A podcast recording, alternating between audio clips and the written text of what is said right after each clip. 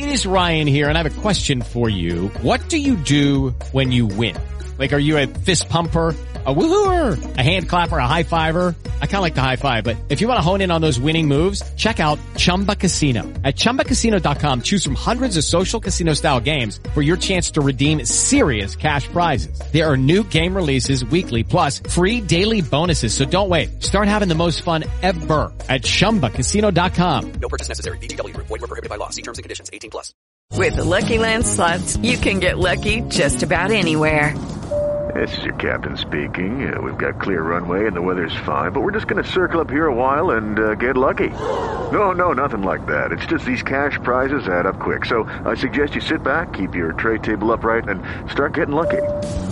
Play for free at LuckyLandSlots.com. Are you feeling lucky? No purchase necessary. Void where prohibited by law. 18 plus terms and conditions apply. See website for details. O Jornal Gente começa agora com Thaís Freitas, Pedro Campos, Sônia Blota e Cláudio Humberto. Essa é a Rádio Bandeirantes. Fechada com você. Fechada com a verdade. Jornal Bandeirantes. Agora, Jornal Gente. Bandeirantes. 8 horas da manhã em ponto, a partir de agora o Jornal da Bandeirantes Gente está no ar. Hoje destaques rápidos aqui dos apresentadores, porque temos uma entrevista importante com o governador de São Paulo, Rodrigo Garcia, na sequência, às 8 horas e 10 minutos, para falar sobre ICMS e a expectativa que se tem pela queda do preço da gasolina no maior estado da federação. Hoje São Paulo amanhece de um jeito diferente, por paralisação de motoristas e cobradores de ônibus que tiveram 12% de de aumento retroativo a maio desse ano. No pulo do gato hoje, Cláudio Humberto, eu perguntei para os ouvintes, quem que teve 12% de aumento nos vencimentos nos últimos tempos, por conta de guerra, por conta de pandemia, a dificuldade financeira, a inflação, né? Que está, claro que prejudicando o mundo todo e esse reflexo também é sentido aqui no Brasil. Muitos ouvintes falaram, Pedro, eu só queria um emprego com carteira assinada. Não precisava nem me dar aumento.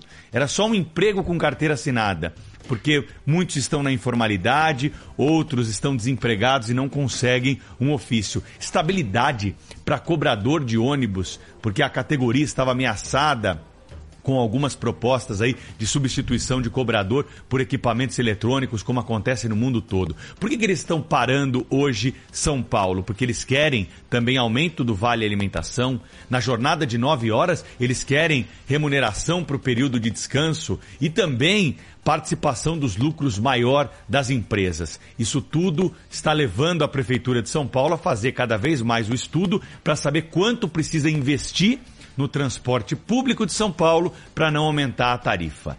A prefeitura já aumentou 27% de janeiro a junho desse ano o valor empregado para subsidiar o transporte público de São Paulo, para sustentar o transporte público com essa tarifa de R$ 4,40. Vai gastar mais dinheiro com isso? Vai aumentar a tarifa? Será que não dá para fazer um acordo para que eles tenham um pouquinho, né, de paciência e que nós possamos estabilizar esse momento excepcional ainda que estamos vivendo, para depois discutir? Eles já tiveram um aumento salarial, repito aqui, acima da inflação. O que mais se quer? Esses sindicalistas, eles sabem, né? Que eles têm ali grande margem de manobra, é um serviço essencial para a população, mexe com a vida de todos e acabam então é, utilizando desse pressuposto para parar a cidade de São Paulo, como já fizeram outro dia recentemente. Destaque de Brasília chegando com o Cláudio Humberto aqui na abertura do Jornal Gente. Fala, Cláudio, bom dia.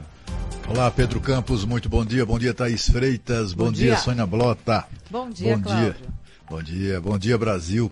Olha, eu tava louco para falar sobre esse assunto aí, porque esse negócio de greve de rodoviárias, assim, é greve, é trabalhador sacaneando o trabalhador, né? Porque a greve não afeta os senhores proprietários de empresas de ônibus, afeta, afeta a população.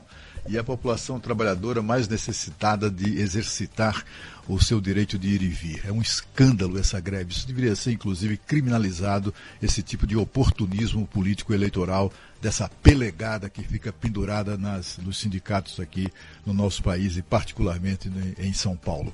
Mas o meu destaque mesmo de hoje é a CPI, que foi protocolado ontem, o requerimento de criação da CPI para investigar ali as irregularidades alegadas no, contra o ex-ministro da Educação Milton Ribeiro e o, o Ministério da Educação de uma maneira geral.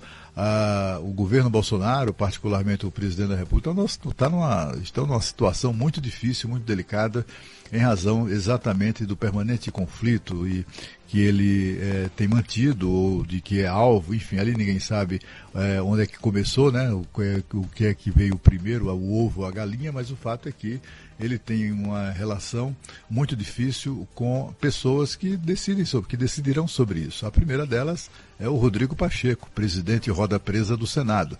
Ele mete na gaveta tudo que lhe, que, que lhe chega. Ele tem uma dificuldade imensa de tomar decisões. É aquele sujeito que se, se tiver que se, se apertou, vai no banheiro e tem duas portas, olha, tem ali um risco de uma, de uma pequena tragédia pessoal, tal a hesitação dele de optar por uma dessas portas. E o Rodrigo Pacheco já demonstrou antes que não tem a menor, o menor compromisso com o atual presidente da República, apesar de ter recebido, aliás, sem a ajuda do Bolsonaro, Rodrigo Pacheco jamais chegaria à presidência do Senado. Mas ele já demonstrou isso antes, na CPI da pandemia, por exemplo, ele relutou ali, ele, enfim, reluta sempre, né? é, em criar a CPI. E, e aí, o que, é que, que é que aconteceu? A, a, oposição foi ao Supremo e o Supremo mandou é, uma ordem liminar ali, é, uma, uma nova intervenção do Supremo, mandou o Senado, o presidente do Senado, instalar a CPI. Ele nem sequer recorreu da decisão. Sim, senhor, sim, senhor, foi logo instalando a CPI e isso poderá acontecer novamente, se não pela decisão, sem a necessidade de ir ao Supremo do próprio Rodrigo Pacheco, é, como também, é, se isso não acontecer, o caminho já está já tá traçado. Aí o que é que acontece? No Supremo Tribunal Federal, o presidente da República encontrará sempre um colegiado hostil a, a, ele, em qualquer decisão, a não ser que, eventualmente, uma, um caso como esse caia nas mãos de, um do, de, nas mãos de um dos ministros que ele nomeou, a tendência é que qualquer ministro que receba essa uma liminar é, interposta pela oposição, com toda certeza isso será concedido, portanto, é, apesar do oportunismo evidente, né, essa CPI não se destina a investigar coisa nenhuma, se destina a produzir holofotes para políticos em campanha eleitoral, é assim, a sopa no mel. Então é, é, é muito provável que a CPI de fato se estabeleça, vamos acompanhar. Destaque chegando direto de Paris, na França, com a Sônia Blota. Bom dia, Sônia. Bom dia, Pedro, Thaís, Cláudio, ouvintes queridos que acompanham o Jornal Gente na Rádio Bandeirantes. Nesta quarta-feira, 30 de junho, aqui em Paris, uma hora e seis minutos. E o meu destaque vem de Madrid, que está com a cara bem diferente até amanhã. A enorme circulação de turistas nessa época do ano deu lugar a um cenário complicado. Ruas fechadas, intenso policiamento em pontos estratégicos, porque está acontecendo a cúpula da OTAN, que começou ontem e vai até amanhã. O evento da Organização do Tratado do Atlântico Norte conta com a participação de 30 Estados-membros e países convidados. São 40 delegações com 5 mil pessoas. O secretário-geral da OTAN, Jean Stoltenberg, declarou que o primeiro dia da cúpula, a Ucrânia sofre uma brutalidade nunca vista na Europa desde a Segunda Guerra Mundial. Esse foi o discurso de abertura em que por isso é muito importante que os países continuem dispostos a fornecer ajuda, né? Assegurando, né, que a cúpula vai chegar a um acordo sobre um novo pacote completo de assistência à Ucrânia. Mas o objetivo desse encontro, gente, é o anúncio de uma resposta mais firme à Rússia. O presidente americano Joe Biden chegou a afirmar que forças militares americanas deverão circular pela Europa. Isso ainda está a conversar. E ontem a Turquia assinou apoio à entrada da Suécia e da Finlândia na aliança. O presidente turco Tayyip Erdogan estava resistente, alegando que Suécia e Finlândia abrigam terroristas curdos, terroristas de oposição a ele, inclusive. Então que isso é, não seria, que não seria prudente deixar os dois países entrarem. Mas eles sentaram, e meses depois, dois meses depois, para ser mais precisa, está aí a resposta: a Turquia assinou o acordo. Agora, o que se vê muito no entorno dessa cúpula são protestos, milhares de pessoas indo às ruas né, para protestar contra os países, principalmente contra a corrida armamentista. E os líderes, né, conforme a gente já comentou aqui anteriormente, num tipo de palanque que o mundo não gosta de assistir, que é o palanque da guerra. Infelizmente, é o que vamos assistir até amanhã e conclusão prática de fim da guerra que é bom, nada. Agora 8 horas, 8 minutos. Você está conosco aqui no Jornal Gente da Rádio Bandeirantes.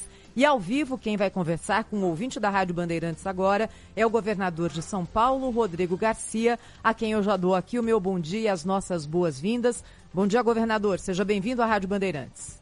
Bom dia, é um prazer falar nessa manhã de quarta-feira no Jornal Gente aqui na Rádio Bandeirantes.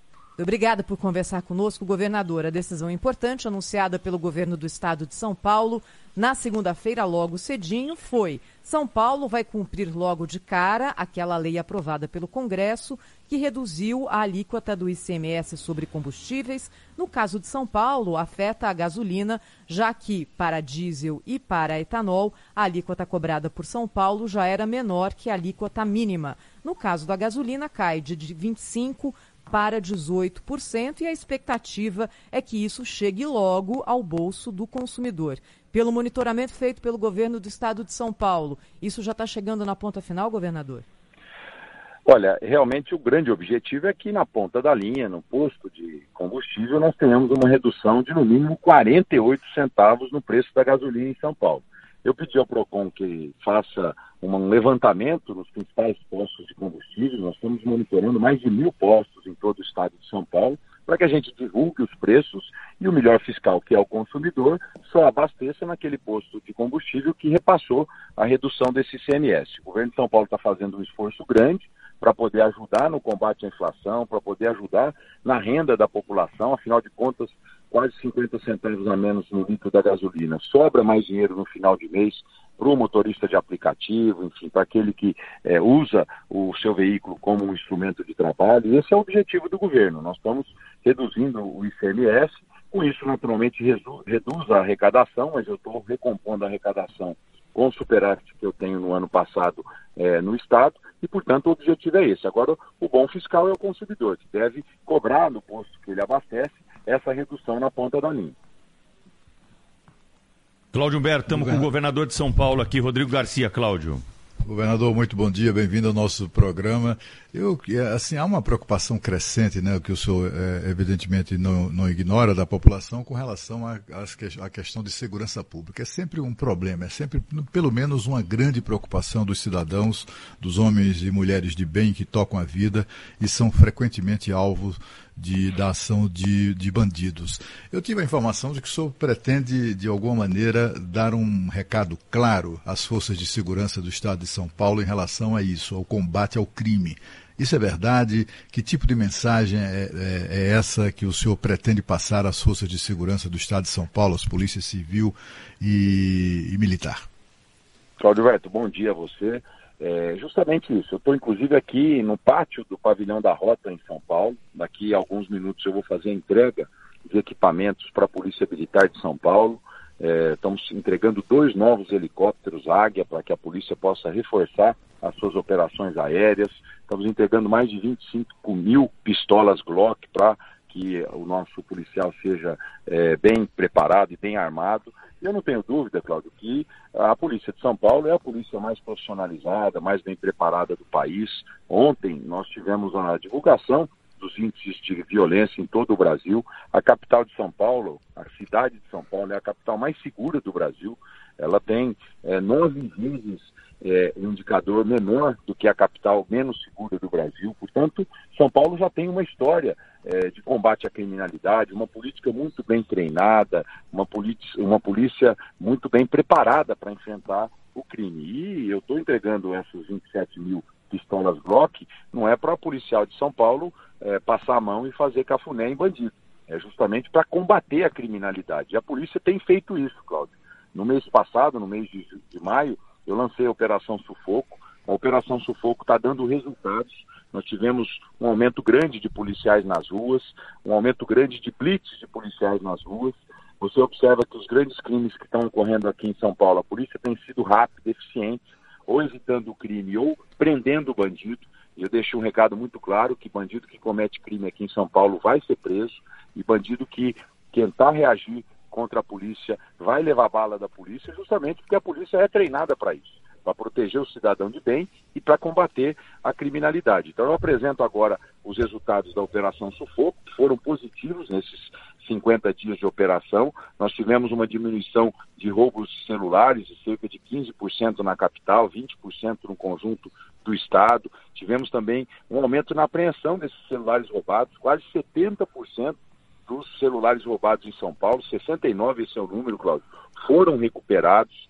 É, tivemos também uma apreensão recorde de drogas, o que foi importante. Hoje pela manhã, acabei de ser comunicado, uma apreensão de mais de 32 quilos de cocaína, ou seja, a polícia está atuando como nunca, com mais policiais nas ruas, reprimindo o crime em São Paulo para deixar a nossa população mais segura. Então, o recado que eu deixo para a criminalidade é esse que nós vamos combater como nunca o crime aqui em São Paulo com uma política bem, com uma polícia bem treinada, bem preparada, bem armada para poder proteger o cidadão de bem.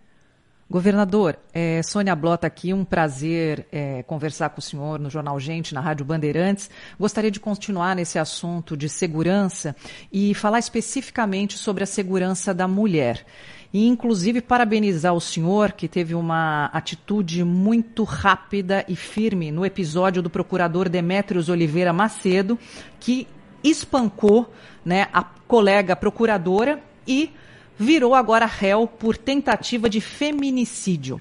Eu gostaria de saber do senhor é, o, quais são os planos do governo do estado de São Paulo para que esse tipo de ação seja inibida, como proteger melhor as nossas mulheres. Sônia, um conjunto de ações. Né? Primeiro, deixando claro que em São Paulo a gente não tolera a intolerância, a gente não admite a violência contra a mulher de qualquer forma.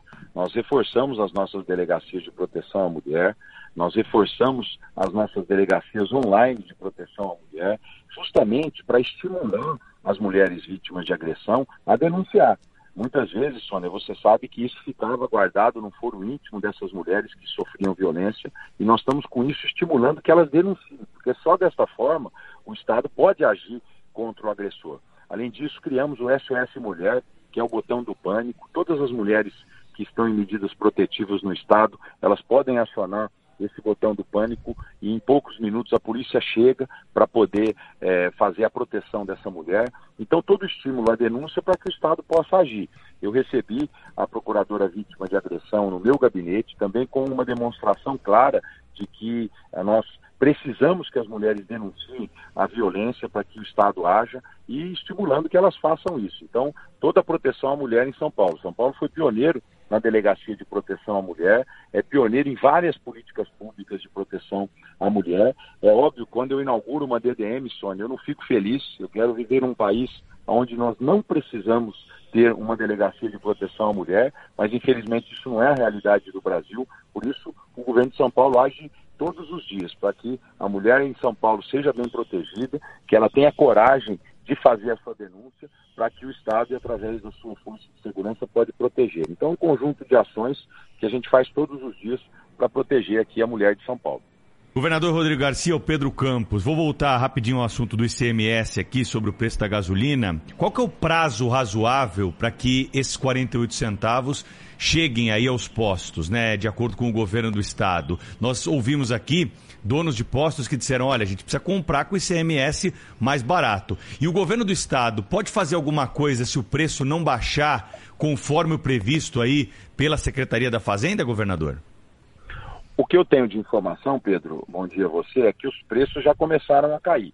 Você tem razão quando os postos de gasolina é, ainda precisam comprar com ICMS mais barato, eles já estão comprando desde de segunda-feira o ICMS é 18%, portanto nós temos postos de gasolina que já adquiriram esse combustível mais barato e estão repassando para o consumidor. O que nós não podemos é controlar preços, nós estamos num país livre e naturalmente a política de preços é livre. Então o melhor fiscal é o consumidor. Eu mesmo sempre tive hábito de abastecer num posto de combustível próximo da minha casa. E as pessoas têm que ficar atentas. Se não cair lá cerca de 50 centavos o preço, tem alguma coisa errada. Então, questione o gerente do posto, converse com o frentista, questione por que, que esse preço não foi reduzido. Muitas vezes você pode ter essa justificativa de que, olha, eu ainda estou com meus tanques cheios aqui, eu não adquiri o, a, o combustível com essa redução, quando eu adquirir eu vou reduzir, mas eu acho que o prazo médio aí é de 4 a 5 dias, né? A rotatividade desses tanques dentro dos postos de gasolina é grande, nós temos que até o final dessa semana já o preço reduzido em todo o estado Governador, de São Paulo. e o que mais pode ser feito para derrubar ainda mais o preço da gasolina? O governo do estado, o governo federal podem fazer mais alguma coisa é, para, de alguma forma, ajudar nesse momento em que nós registramos aí uma disparada do preço dos combustíveis e, consequentemente, da inflação? Eu diria, Pedro, que em relação ao governo, nós estamos no limite aqui em São Paulo. Né? Fizemos, fomos o primeiro estado a aplicar essa redução. Isso vai tirar dinheiro da ponta da linha, eu já disse que vou compensar com superávites que eu tenho do ano passado. Então, nós estamos fazendo todo o esforço no nosso limite para reduzir o preço da gasolina. Agora, a Petrobras pode fazer muito. Ela é a comandante da política de preços de combustível nesse país. A gente observou que ela tem tido lucros astronômicos, muito acima da média de petrolíferas do tamanho ou, maior, ou maiores do que a Petrobras. Então é fundamental que a Petrobras faça também a sua parte nesse momento, não repassando esse aumento para o consumidor. Se a gente olhar o mundo inteiro, Pedro, os governos estão se mobilizando nesse pós-pandemia para ajudar a segurar a inflação, para ajudar na retomada econômica. Então, eh, São Paulo está fazendo a sua parte e o recado agora é para a Petrobras, que ela faça a parte dela, que ela possa diminuir a sua margem de lucro, para que a gente não tenha aumentos sucessivos do preço de combustível nos próximos meses no Brasil. Governador, Governador, deixa eu aproveitar só- e emendar aqui uma, uma- ainda nessa linha aqui, Cláudio, é o seguinte, é, os donos de postos, nós ouvimos aqui o Cinco Petro na Rádio Bandeirantes, dizem o seguinte, a culpa normalmente é jogada no posto quando o preço não cai, mas nós não somos os únicos nessa cadeia, existem também as distribuidoras e depende também da distribuidora repassar integralmente essa redução de imposto para o posto de gasolina, que é a ponta final. O governo do estado tem condição legal, tem instrumento para fiscalizar a cadeia de, de combustíveis como um todo, porque é um enorme esforço que está sendo feito do ponto de vista fiscal pelo estado de São Paulo. Não vai ser justo, não é, governador, se isso não chegar ao consumidor final, como é o objetivo. É isso, Thaís. O que eu peço para o posto de gasolina, para o dono do posto, denunciar a distribuidora se ela não passar essa margem para o posto de gasolina. Essa é a forma que a gente tem num país capitalista e com preços não controlados de controlar preço ou de pelo menos saber exatamente a margem de cada um. É, o posto de gasolina é um pedaço dessa cadeia, eu diria que a distribuidora é outro pedaço. Nós também vamos informar é, é, a população sobre a redução para as distribuidoras, mas o que vai interessar para o consumidor é na bomba do posto de combustível. Portanto, os postos de gasolina já estão recebendo o ICMS abaixo do que pagavam na semana passada. Eles são uma, um elo importante também para mostrar para a sociedade que os distribuidores têm que fazer a sua parte. Então, o governo está atento, PROCON está publicando esses preços todos os dias para que o consumidor se avalie, se proteja em relação à redução. O importante é que o consumidor é o melhor fiscal. Ele é que tem que olhar lá na ponta da linha, se não reduzir o preço, troca de posto eh, e questione também o gerente do posto porque não reduz o preço na bomba. Governador, ainda sobre esse assunto do ICMS, São Paulo não está entre os 11 estados da federação que ingressaram com medida no Supremo Tribunal Federal, tentando, alegando inconstitucionalidade da lei que estabelece, que limita o ICMS sobre o combustível, etc. O São Paulo fez a opção de cumprir a lei. Né? A lei foi exaustivamente discutida no Congresso, foi aprovada né, no, no, no Congresso Nacional, sancionada pelo presidente da República e está em vigor. Eu queria que o senhor explicasse essa posição. Por que São Paulo fez a opção por cumprir a lei e não se associar a, a esses outros 11 estados que recorreram, preferiram ir para o tapetão do Supremo Tribunal Federal? Cláudio, eu sempre fui um homem do diálogo. Durante toda a minha vida eu procurei buscar consenso, procurei dialogar, defender os pontos de vista que eu acredito e principalmente agora, como governador de São Paulo, defender o Estado. Eu ainda estou buscando diálogo com o governo federal sobre a compensação dessas perdas que São Paulo e todos os estados brasileiros terão com a aplicação eh, do ICMS mais baixo. Fiz essa proposta no Senado, tive há três semanas atrás no Senado, com o presidente do Senado, mostrando que a compensação via estoque da dívida pública era a melhor opção para o governo federal e para os estados avançar em redução à política de preços eh, de combustível. Isso não foi possível, a lei saiu diferente. Ela tem alguns pontos de discussão sobre taxas na área de energia elétrica, mas eu preferi não entrar nessa discussão jurídica e continuar buscando um diálogo. Eu ainda luto por uma compensação da dívida pública de São Paulo, mas nesse momento resolvi sair na frente até para dar a contribuição de São Paulo no combate à inflação. Essa é a nossa decisão, por isso não ingressamos nessa ação junto com outros estados no Supremo Tribunal Federal. Governador, mas alguns estados teriam ficado aborrecidos com o senhor pela redução da alíquota? Nós temos, Thaís, um país federativo. Cada estado tem a sua autonomia de aplicar, enfim, de legislar sobre o seu imposto estadual. São Paulo tem uma boa condição econômica, graças às reformas que foram feitas em São Paulo. Nós estamos vivendo o maior nível de investimento público da história de São Paulo com muitas obras em andamento, com muitos serviços na área da saúde, na área da educação e segurança, e, portanto, tenho condições de aplicar essa redução e fiz com muita convicção, porque entendo que os governos, nesse momento de retomada, precisam dar a sua contribuição e eu sei o que faz a diferença no final do mês para um consumidor de gasolina, para um motorista de aplicativo, pagar quase 50 centavos a menos no preço da gasolina. É mais dinheiro no final do mês no bolso para ele poder fazer frente às suas despesas é, pessoais e domésticas. Portanto, é a contribuição de São Paulo e nós vamos seguir é, desta forma, defendendo a população que vive aqui no nosso estado. Governador Rodrigo Garcia, a última pergunta para o senhor dessa entrevista. Hoje, a cidade de São Paulo vive uma greve de ônibus, né?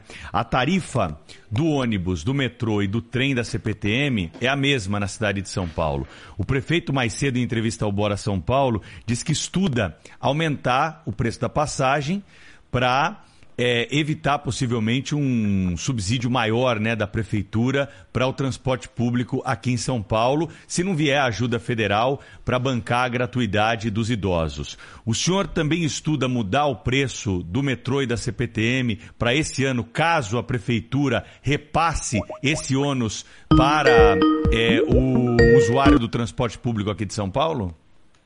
Pedro, primeiro, ah, desde madrugada eu tenho dialogado com o prefeito, com a prefeitura e todo o apoio eh, dos ônibus da MTU, do sistema de metrô e CPTM para minimizar o impacto dessa greve dos ônibus aqui na capital. Então, toda ajuda à cidade de São Paulo para a gente eh, não causar tanto transtorno na vida das pessoas.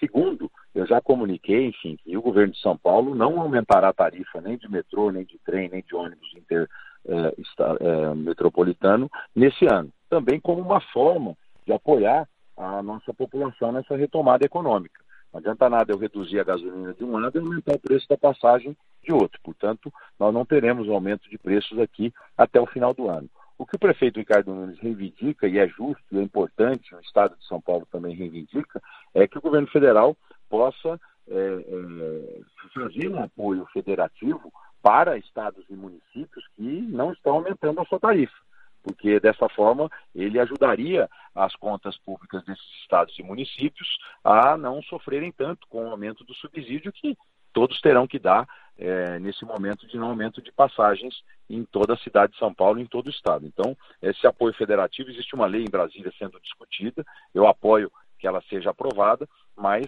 dependente dela, o governo de São Paulo não fará aumento de tarifa esse ano.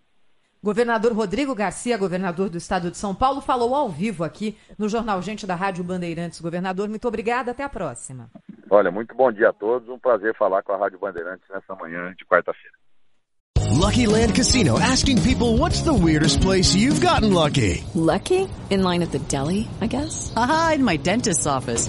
More than once, actually. Do I have to say? Yes, you do. In the car before my kids' PTA meeting. Really? Yes. Excuse me, what's the weirdest place you've gotten lucky? I never win and tell. Well, there you have it. You can get lucky anywhere playing at LuckyLandSlots.com. Play for free right now. Are you feeling lucky? No purchase necessary. Void where prohibited by law. 18 plus. Terms and conditions apply. See website for details. Hello, it is Ryan, and we could all use an extra bright spot in our day, couldn't we? Just to make up for things like sitting in traffic, doing the dishes, counting your steps, you know, all the mundane stuff. That is why I'm such a big fan of Chumba Casino. Chumba Casino has all your favorite social casino style games that you can play for free anytime, anywhere with daily bonuses. That should brighten your day a little. Actually, a lot. So sign up now at chumbacasino.com. That's chumbacasino.com. No purchase necessary. VGW Group. Void were prohibited by law. See terms and conditions. 18 plus. Rede Bandeirantes de Rádio. Informação e o debate na mesa. No Jornal Gente, da Bandeirantes. No Tenda Atacado tem economia de verdade. Tudo que você procura com qualidade e variedade. Ofertas desta quarta. Cebola, 3,59 o quilo. Cerveja Puro Malte Império Lata 269 ml, 1,95. Lava roupas em pó higiene total brilhante pacote 800 gramas, 7,99. Acesse ofertas.tendaatacado.com.br e veja mais ofertas para a sua região. Tá na sua vida, tá no Tenda. Tá no Tenda. Com moderação. Você está procurando o carro dos seus sonhos? Então o seu lugar é Stuttgart. Compre seu carro com quem é referência em Porsche há 25 anos. Stuttgart Porsche, há 25 anos realizando seus sonhos. Oito lojas pelo Brasil. São Paulo, Campinas, Ribeirão Preto, Porto Alegre, Florianópolis, Curitiba, Rio de Janeiro e Recife. Stuttgart Porsche, 25 anos. Trânsito. Oferecimento Braspress, a sua transportadora de encomendas em todo o Brasil. Em São Paulo, ligue 2188-9000. A Avenida dos Bandeirantes tem tráfego mais carregado para o motorista que vai em direção à marginal do Rio Pinheiros, já na passagem pelo complexo Maria Maluf e vai assim até a altura da rua Guaraiúva. Quem vai em direção ao sistema Anchieta Imigrantes, também pela Avenida dos Bandeirantes, encontra melhores condições nesta manhã. O caminho pela Avenida Jornalista Roberto Marinho está mais lento no sentido da marginal do Rio Pinheiros. Quem vai em direção ao aeroporto encontra boas condições agora. Red Balloon, a super escola de inglês que dá aos seus filhos poderes incríveis para eles vencerem todas as fases da vida. Bandeirantes, fechada com você. Fechada com a verdade. Minuto da Copa do Mundo da FIFA Qatar 2022. Oferecimento Sorridentes. Implante dentário é na Sorridentes. Sorriso de primeira e de verdade. Agende uma avaliação. KTO.com. Para você que gosta de emoção, dê seu palpite em KTO.com. Sferrier. A água mineral rara para quem tem sede de saúde. A única com pH 10 e vanádio. Votomassa. Se tem. Acaba bem. Visa, uma rede que trabalha para te oferecer mais. GRI, ar-condicionado inverter é GRI, maior fabricante de ar-condicionados do mundo. E Euro 17 Crédito, o seu correspondente bancário. euro17.com.br.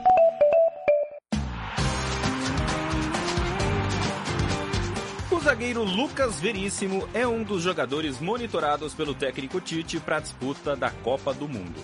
O jogador do Benfica ficou de fora das últimas convocações por lesão. Em novembro do ano passado, ele sofreu uma ruptura no ligamento cruzado anterior do joelho direito. Durante entrevista coletiva antes dos amistosos contra a Coreia do Sul e Japão, o treinador da seleção brasileira mencionou que Lucas Veríssimo ainda tem chance de ir para o Mundial. E a fala motivou o atleta, que continua o trabalho de recuperação. O time português iniciou a pré-temporada no último sábado. A princípio, o ex-menino da Vila vai fazer um trabalho separado de fortalecimento muscular. O departamento médico do Benfica deve liberar o jogador em setembro, praticamente um mês antes da convocação final da seleção brasileira. Rádio Bandeirantes. Aqui você se informa. Oito e meia em São Paulo, greve de ônibus atinge a capital paulista nesta quarta-feira. Um panorama do que acontece agora nas ruas da cidade, começando com a região leste. Alô, Lucas Josino, bom dia, Lucas. Oi, Thaís, bom dia para você. Para os nossos amigos da Rádio Bandeirantes, nós falamos ao vivo do Terminal Itaquera, que é um dos mais movimentados da cidade de São Paulo. Com essa greve, um milhão e meio de passageiros estão sofrendo não conseguem pegar os ônibus pela cidade. Grande parte sai aqui da Zona Leste e vai rumo ao centro da capital. Por aqui, apenas aqueles micro-ônibus estão funcionando. Para a gente explicar de uma forma didática para o nosso ouvinte, são duas divisões de ônibus na cidade. Os micro-ônibus que ligam os bairros aos bairros, os trajetos pequenos, de 2, 3 quilômetros, e os ônibus grandes, que ligam o bairro ao centro ou a outras regiões da cidade. Por exemplo, tem muito ônibus que sai aqui da Zona Leste, do terminal Itaquera, e vai para o terminal Parque Dom Pedro. Ônibus que transportam mais de 15 mil passageiros todos os dias. Esses ônibus grandes não estão funcionando. Isso está atrapalhando a vida de muita gente. Uma dessas pessoas é a dona Luciene, que estava conversando comigo aqui agora há pouco. Vem para cá, dona Luciene. Bom dia, obrigado por falar ao vivo com a Rádio Bandeirantes. A senhora mora aqui em Itaquera e trabalha onde? Eu trabalho na depois do cemitério da Saudade. Eu pego ônibus aqui todos os dias vou terminar o carrão, aí chego lá pego outro para chegar no meu trabalho. Que horas a senhora entra no trabalho? Eu entro 10 horas, eu saio duas horas adiantada de casa, já para não chegar atrasada. Pois é, para ver como a, a, vida já é sofrida, já é, perigo, já é complicado porque a senhora precisa sair duas horas antes para enfrentar é, o transporte público. Enfrentar, porque... Com greve de ônibus, como que é? Ah, eu não sei como é que eu vou chegar lá não, que é muito difícil, né? Porque eu dependo de ônibus, eu não dependo do metrô, é de ônibus. Mas hoje eu vou ter que dar um jeito de chegar lá, porque eu, o serviço está lá, né? E as coisas não espera por não espera por ônibus que não tem, né? E a gente sai de casa para trabalhar com a certeza que os ônibus estão trabalhando, né? Para a gente chegar ao nosso destino, né? Aí eles resolvem fazer greve, tudo bem, que a greve é para eles, para os bem-estar deles. Mas eles devem pensar também que a gente que é trabalhador, a gente não pode, não pode passar essa situação, porque a gente paga. Então, eles tinham que ver isso de outra forma. Não deixar a gente na mão, não é verdade? A senhora está coberta de razão. A senhora vai de metrô para o trabalho agora? Agora eu vou ver, vou, vou de metrô, lá eu vou ver se tem alguma lotação para me chegar ao meu destino. Vai correndo então, dona Luciene, porque agora já é 8 e meia. Tá. Obrigado pela sua participação. Bom dia, boa sorte. Bom dia para vocês também. Bom trabalho. Thaís. É isso aí, o Lucas Josino trazendo aqui a vida real do que acontece hoje na cidade de São Paulo. A Ana Paula Rodrigues, também ao vivo aqui na Rádio Bandeirantes agora, com a palavra do prefeito da cidade de São Paulo. Porque, Ana, deixa eu dividir aqui com o Pedro, o Cláudio, a Sônia, o ouvinte da Rádio Bandeirantes, uma impressão. Essa greve de hoje tá estranha. Por que tá estranha? A da semana passada, vamos combinar também, já estava estranha. Tá estranha porque os é, motoristas e cobradores conseguiram tudo o que queriam. Conseguiram muita coisa. 12% de aumento, retroativo. Gente, quem tem isso? Conseguiram, uhum. vida que segue, nada aconteceu. E aí, alguns dias depois, uma nova greve por causa do valor de ticket alimentação. É isso mesmo que está acontecendo hoje na cidade de São Paulo? Olha, a gente tem o direito de questionar. Por quê? Porque o setor de ônibus é diferente de outros setores. É diferente do setor de restaurantes, se os garçons fizerem uma greve, certo? O setor Sim. de ônibus tem um vínculo com a Prefeitura de São Paulo. A conta fechada do setor passa pela tarifa e passa pelo que a prefeitura repassa. Muitas vezes na história, que a gente que é jornalista e acompanha faz muito tempo que acontece, já viu greve deflagrada pelo trabalhador que tinha interesse patronal, porque fortalece a negociação das empresas nessa queda de braço com o subsídio que é dado pela prefeitura. A gente tem que fazer, assim, pelo menos perguntar não ofende ninguém. O que está dizendo a Prefeitura até agora, Ana Paula Rodrigues? Bom dia. Oi, Thaís, bom dia. Bom dia aqui ao ouvinte da Rádio Bandeirantes. A Prefeitura também fala que essa paralisação é estranha. Essas foram as palavras, pelo menos, que o prefeito Ricardo Nunes usou em uma entrevista que concedeu à TV Band, ao Bora São Paulo, um pouquinho mais cedo. Desde a meia-noite a gente tem essa paralisação das linhas é, estruturais, como o Lucas Josino explicou aqui pra gente. 6.008 ônibus que estão parados nas garagens. E agora o que os sindicalistas querem é o pagamento pela hora de almoço, querem a hora de almoço remunerada, PLR e plano de carreira, que seriam negociados. Isso estava na pauta da discussão com as empresas e Eles com a prefeitura. Querem uma cervejinha, uma porção de fritas também, é. um, hein, Claudio Humberto? É um, um café. de frente pro mar mais, ali, é. na, nas areias lá de querem um Alagoas, que você conhece também. Esse cenário eles também querem também? Vão incluir na pauta, Cláudio, isso aí também ou não? Pois é, é o que falta, né? O cafunézinho ali básico, né? Que é, mas esse- esses caras, assim, é, é um, é, essa pelegada, né? De, que controla, aparelha os sindicatos em nome de partidos políticos, estão sempre fazendo isso. Isso é quando, quando a, a ligação é meramente política, que também a gente sabe que tem outras ligações perigosas aí entre sindicalistas e outras organizações, digamos assim, né? Então é preciso que o governo não ceda, que faça que, enfim, leve isso a cabo, evidentemente, é, com o objetivo de, de acabar com essa greve, mas é preciso que as autoridades, inclusive do Ministério Público, né, abandonem é, uma eventual, um eventual ativismo político né, e, e vejam o, pe- pelo lado da população. A gente vai ver aí, por exemplo, pega lá o Ministério Público do Trabalho, esse aí está cheio de ativistas. Aí eh, eles, eles, eles só veem o, o, o lado da, da, da, pelegada, não querem saber da população. São um milhão e meio de pessoas sem ônibus. Essa senhora que o Josino entrevistou agora há pouco disse tudo. É uma trabalhadora, coitada. Ela precisa de, de transporte para chegar ao trabalho, para ganhar a vida, para levar o pão para casa ela precisa chegar ao trabalho, precisa voltar para casa, precisa, enfim, e, e, são um milhão e meio de pessoas que precisam de ônibus para exercer o direito de ir e vir. E aí vem esses sujeitos, né, de maneira criminosa, sacaneando, é, assim, é, é trabalhador sacaneando o trabalhador. Porque o dono da empresa não anda de ônibus não, meu caro, anda de carrão. Né? E eles têm subsídio da prefeitura, também não, não terão prejuízo com a greve. Então, é assim, é, é uma, é uma greve que tinha que ser tinha que haver uma maneira de criminalizar essa atitude, porque é uma greve, é uma greve bandida, é uma, é uma greve que faz da população desse, é uma greve é que faz de, desses um milhão e meio de paulistanos reféns, reféns. Trata-se disso, é uma coisa criminosa mesmo. É preciso agir muito duramente contra isso.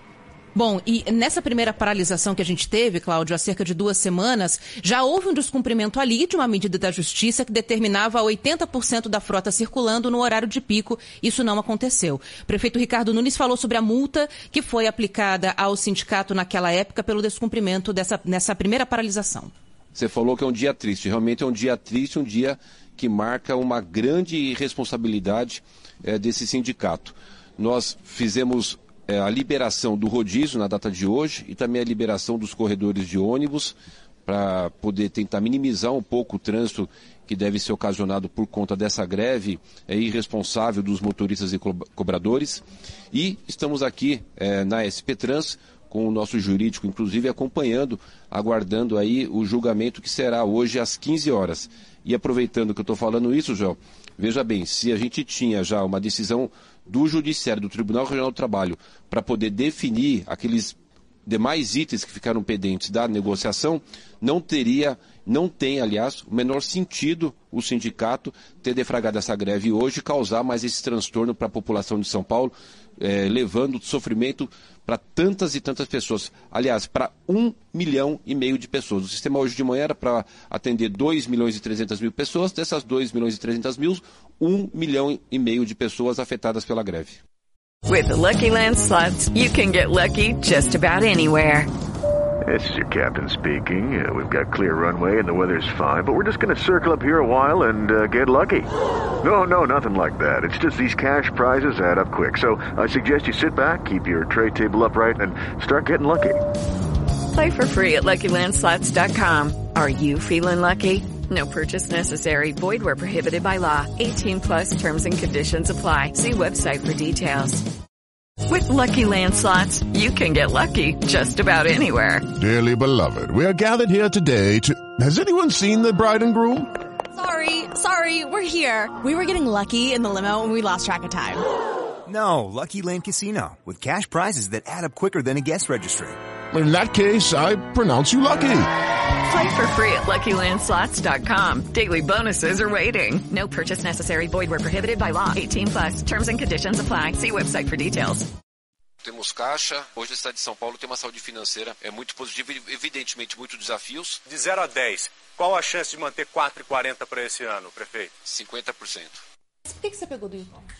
Bom, então é isso. O prefeito falou que na primeira paralisação houve uma multa aplicada de 1 milhão e 400 mil às empresas que paralisaram e hoje eles querem aplicar uma multa pesada também nesses sindicatos. E na primeira paralisação, a prefeitura já afirmava que esse reajuste de quase 13% dos salários dos motoristas e cobradores sairia dos cofres da prefeitura por meio de subsídio ou de aumento de tarifa, porque há aí uma, uma previsão de que esse reajuste custe por mês 45 milhões de reais reais aos cofres da prefeitura. E aí o prefeito fala, tem chance de subir ou não a tarifa? 50%. Tem Foi... que aguardar. E agora há pouquinho, é. Ana, aqui no, no jornal Gente da Rádio Bandeirantes, o governador de São Paulo disse o seguinte: mesmo se aumentar a tarifa de ônibus, tarifa do metrô e da CPTM, que são determinadas pelo governo, não sobem neste ano. Segundo Rodrigo Garcia, não teria sentido reduzir ICMS para baixar o valor da gasolina e, ao mesmo tempo, aumentar o valor do transporte público. Fica numa situação difícil também agora o prefeito Ricardo Nunes,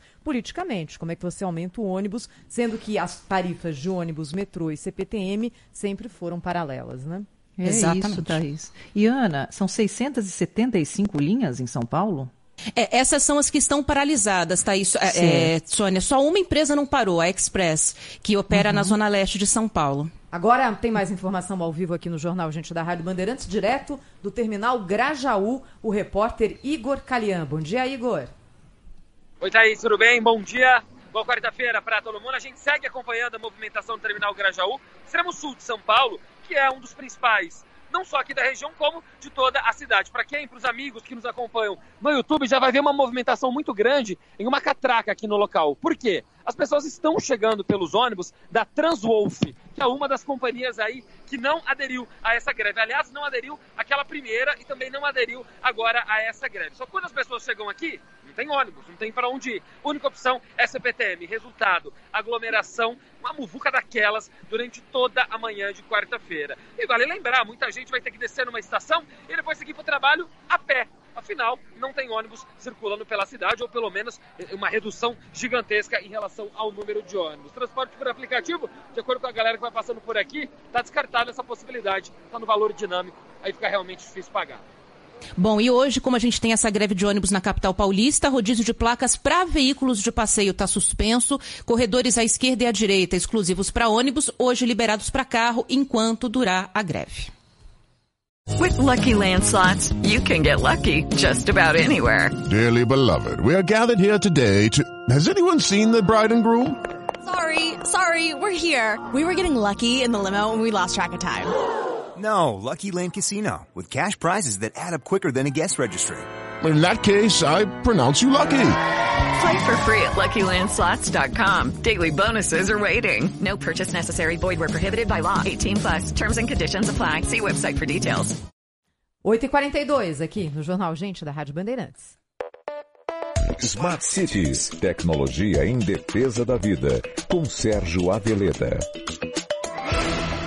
Aveleda, uma pergunta. Como as cidades definem quais são as tecnologias necessárias para garantir a inclusão e com isso serem úteis para o cidadão? Do ponto de vista ético, Bruna, toda decisão de governo deve estar voltada, em primeiro lugar, para melhorar a vida de quem mais precisa nas cidades.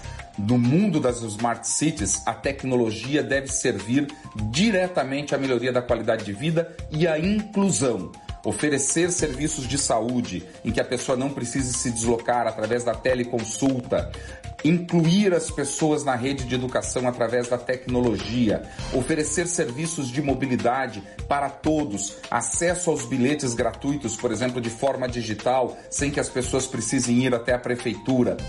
Tudo isto promove inclusão através da tecnologia. Este deve ser o elemento central das Smart Cities. Smart Cities. Smart Cities. With lucky landslots, you can get lucky just about anywhere. Dearly beloved, we are gathered here today to. Has anyone seen the bride and groom? Sorry, sorry, we're here. We were getting lucky in the limo and we lost track of time.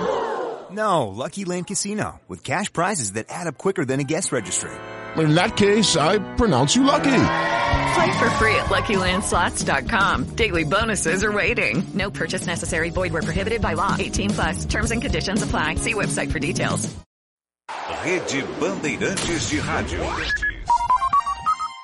Pessoal, aqui é o Guilherme Paz da CM Capital. Você sabia que pode começar a investir com menos de 30 reais? É isso mesmo. Na CM Capital você aprende a controlar as suas finanças e a investir com segurança. A CM Capital foi eleita a melhor empresa de investimentos do Brasil. Aqui você conta com profissionais que vão te ajudar a escolher a melhor opção de investimento. Abra sua conta online gratuita. Quer conversar? Chame no WhatsApp 11 2388 0480. CM Capital, invista em você. Pensou em comprar pela internet? Acesse pressolândia.com.br. São utilidades eletroportáteis, decoração, cama, mesa, banho e lavanderia. Os melhores preços do mercado e em até 10 vezes sem juros no seu cartão. Compre direto pelo site pressolândia.com.br. O dia a dia na é tudo azul. Com segurança, rapidez e qualidade. No Brasil, de leste a oeste, norte a sul. Tem sempre um caminhão azul Braspress na sua cidade. Tarifa na medida e pronto atendimento. Informações em real time com precisão. E pela Aeropress, sua encomenda vai de avião. Ligue 011 2188 mil ou pelo site braspress.com. Trânsito.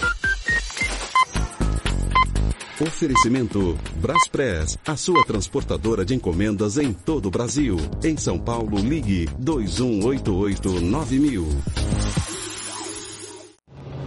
Um acidente aqui na rodovia Raposo Tavares no caminho para São Paulo, na altura da passagem pelo quilômetro 19. Desde o 22 tem lentidão até o local, faixa central ocupada, dois carros colidiram ali. Depois disso a condição melhora, mas tem lentidão também do 15 ao 13 e do 11 ao 10. Para o interior, caminho bom agora. Aproveite as top ofertas da Fast Shop. Agora é hora de comprar os produtos das marcas mais desejadas com até 40% de desconto e frete grátis para clientes Fast Prime.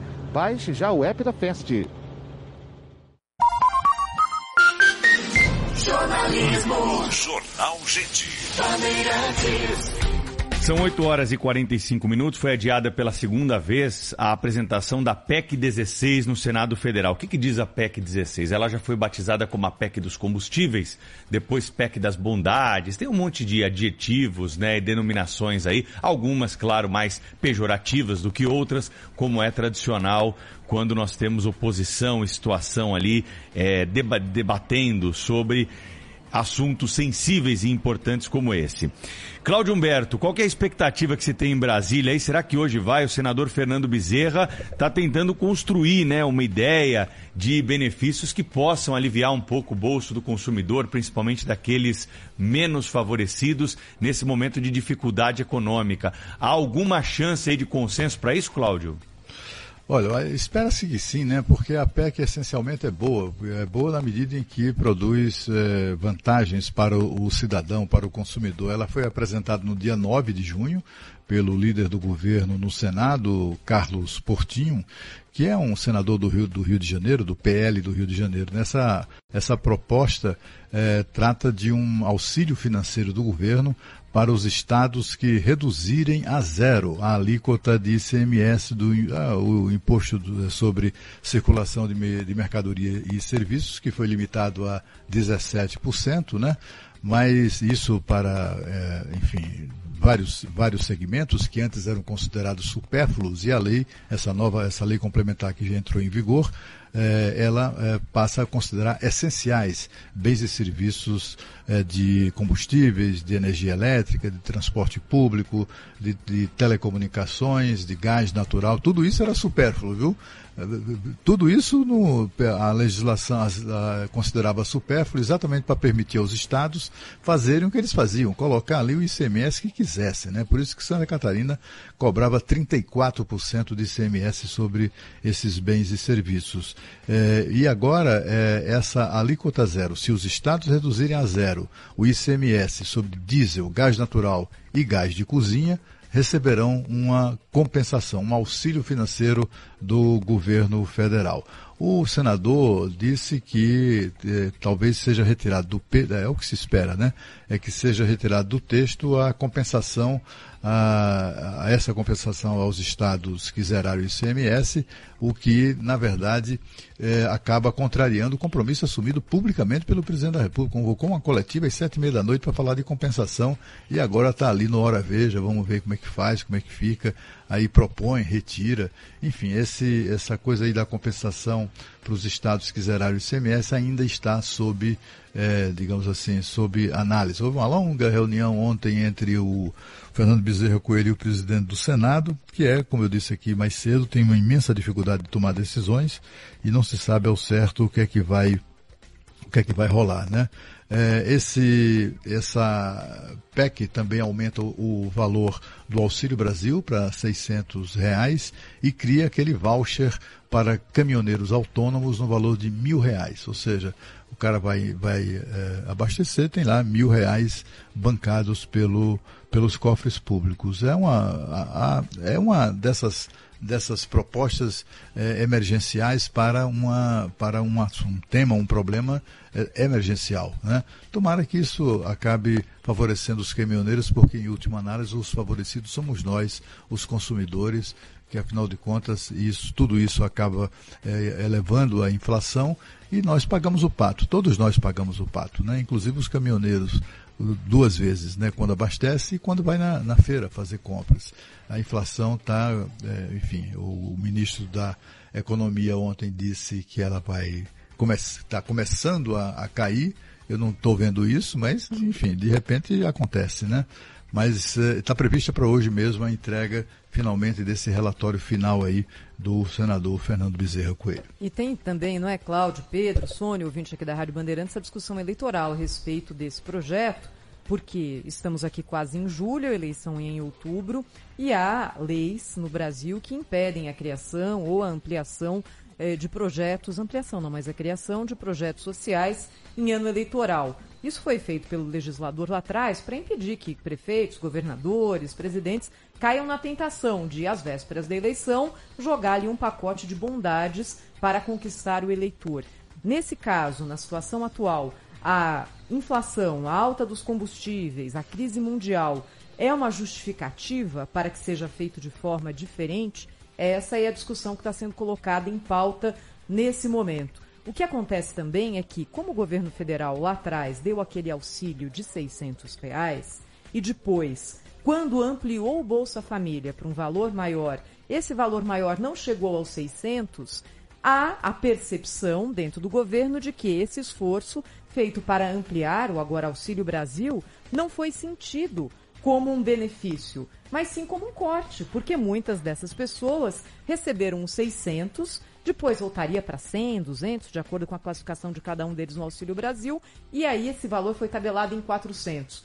Essa conta não foi traduzida politicamente para o governo federal. Por isso que esse valor mágico de 600 volta à pauta agora. O que a gente tem ouvido até de integrantes do próprio governo aqui é mais fácil, do ponto de vista da legislação que existe hoje, mexer no valor do Auxílio Brasil, e até integrar mais pessoas a esse programa que já existe há tanto tempo, porque a fila do, do, do, Auxílio Brasil também é grande, do que criar o Bolsa Caminhoneiro, que seria um programa novo e necessitaria, por exemplo, de um cadastro, né? Quem é que você vai atender? Que tipo de transportador? Sendo que essa categoria, de, em sua boa parte, trabalha de forma autônoma. Tem o caminhoneiro que trabalha uma vez por semana e tem aquele que trabalha 30 dias por mês.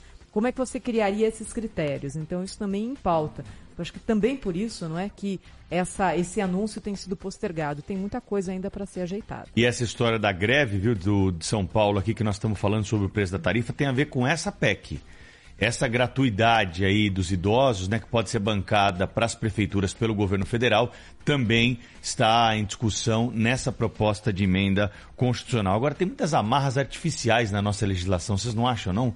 Sabe, como é que nós vamos fazer num momento de crise como esse? Não vamos ajudar quem mais precisa, porque a lei diz que o político pode ser beneficiado é crise na eleição? em ano eleitoral, né, Pedro? Não tem como, não tem como dissociar isso. É um momento complicado mesmo. Coincidiu. É como se e pudesse aí, apertar vale um botão assim, falar, ó, até a eleição tá tudo bem, não acontece É, nada. Só que não, a é, vida nada real vai é acontecer outra. no mundo, né? Não, É. basicamente é o seguinte, você está passando fome, ó, segura aí as pontas que daqui, da- depois da eleição em outubro, É, a gente tenta em resolver o outubro. seu problema, né? É basicamente isso. O governo, como a gente tem lembrado aqui, né? O governo existe para ajudar pobre, minha gente. E, sabe, aí ficam criando dificuldades para ajudar pobre. Olha, eu não. E, e e outra coisa, é uma. É uma como é que eu diria, essa coisa de dizer, não, porque um, um benefício social pode, pode, pode eh, produzir benefícios eleitorais e tal. Eu acho que sim, pode produzir, mas isso é, é cada vez, eh, se verifica isso cada vez em menor escala. As pesquisas têm demonstrado aí que, olha, o Auxílio Brasil é uma maravilha, comparado ao que era o Bolsa Família, mas olha, a maioria dos beneficiários, segundo as pesquisas, votam no Lula. Então, assim, é, sabe, o objetivo era eleitoral, se, se era, não produzia os efeitos, né? Hoje em dia as pessoas estão muito mais esclarecidas, todo mundo está muito advertido sobre o comportamento dos políticos de uma maneira geral. Ninguém pense que o povo não uh, ignora quem é ladrão, é, pode até achar que não, é, é, se, se sentir representado por um ladrão, mas todo mundo sabe quem é ladrão, todo mundo sabe quem é oportunista, todo mundo sabe que o, aquele governante sabe identificar o governante que tomou aquela medida para em busca de votos, sabe? E, e, e, e, não obedece necessariamente a essa, a essa lógica, né? Eu acho que a, a prioridade máxima tem que ser a de melhorar a vida do, das pessoas pobres, não tenho dúvida disso. E, olha... não esse cuidado aí, esse prurido, que é assim, que faz muito bem a quem é de classe média, que está com a res, situação resolvida, etc e tal, e, enfim, aí defende muito ardorosamente essa ideia. Mas olha, se olhar pelo lado de quem está precisando, é uma situação dramática. E também joga em favor dessa intenção do governo o fato que vai ser muito difícil para a oposição se posicionar claramente é, e publicamente contra uma medida como essa. Não é que candidato, seja de governo ou de oposição, vai chegar a três meses da eleição e dizer: olha, eu sou contra um aumento na ajuda para aqueles que estão mais precisando. Isso vai ser quase. É difícil, Thaís. Rede Bandeirantes de Rádio.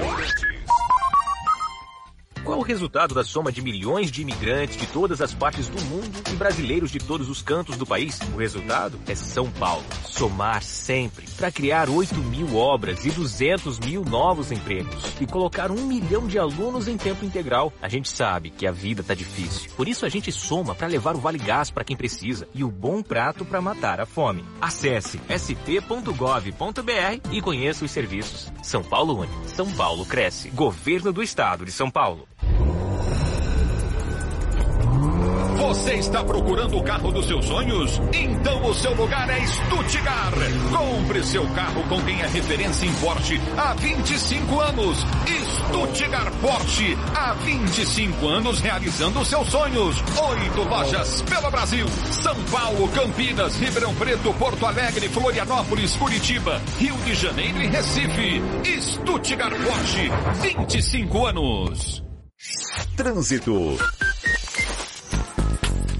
Oferecimento Braspress, a sua transportadora de encomendas em todo o Brasil.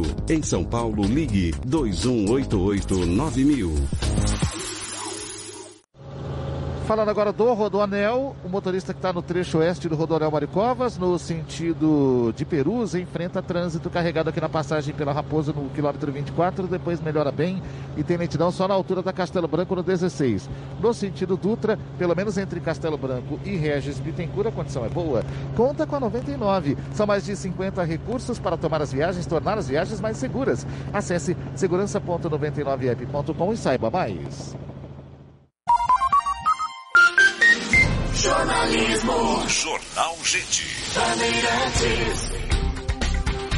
Agora 8 horas e 57 minutos aqui no Jornal Gente da Rádio Bandeirantes, conosco o professor Paulo Cunha Bueno, professor de Direito da PUC de São Paulo e que sempre vem aqui participar do Jornal Gente para falar sobre a lei brasileira, a lei de outros países, jogar uma luz aqui sobre a nossa legislação, sobre assuntos que estão em pauta. E hoje o assunto que nós escolhemos, por vários motivos que ao longo dos últimos dias o fizeram estar presente no noticiário, é aborto, lei de aborto no Brasil. Professor, bom dia, seja bem-vindo, hein? Bom dia, Thaís, bom dia, Pedro, Cláudio Humberto, sou ouvintes da Band. Queria começar do começo, então, professor. O que hoje diz a legislação brasileira a respeito de aborto? Bom, o aborto, historicamente, ele é criminalizado na nossa legislação tanto o aborto praticado é, unilateralmente pela gestante ou dado seu consentimento, quanto o aborto não autorizado. Uh, as únicas hipóteses em que há o permissivo para se realizar o aborto seria a gravidez decorrente de estupro, é, o risco de vida para gestante, essas duas previsões estão no corpo, no texto do Código Penal, e uma terceira, que é uma construção jurisprudencial do Supremo Tribunal Federal, a vida em 2012, que é o caso de anencefalia, né? por se entender que o feto ali já não tem vida, então se autorizaria aí a prática do aborto. Esse é o panorama geral legal que nós temos aqui. Né? O aborto é um crime doloso contra a vida, está sujeito inclusive a, a, ao julgamento pelo tribunal do júri, mas é um dos temas mais polêmicos que a gente encontra dentro do Código Penal.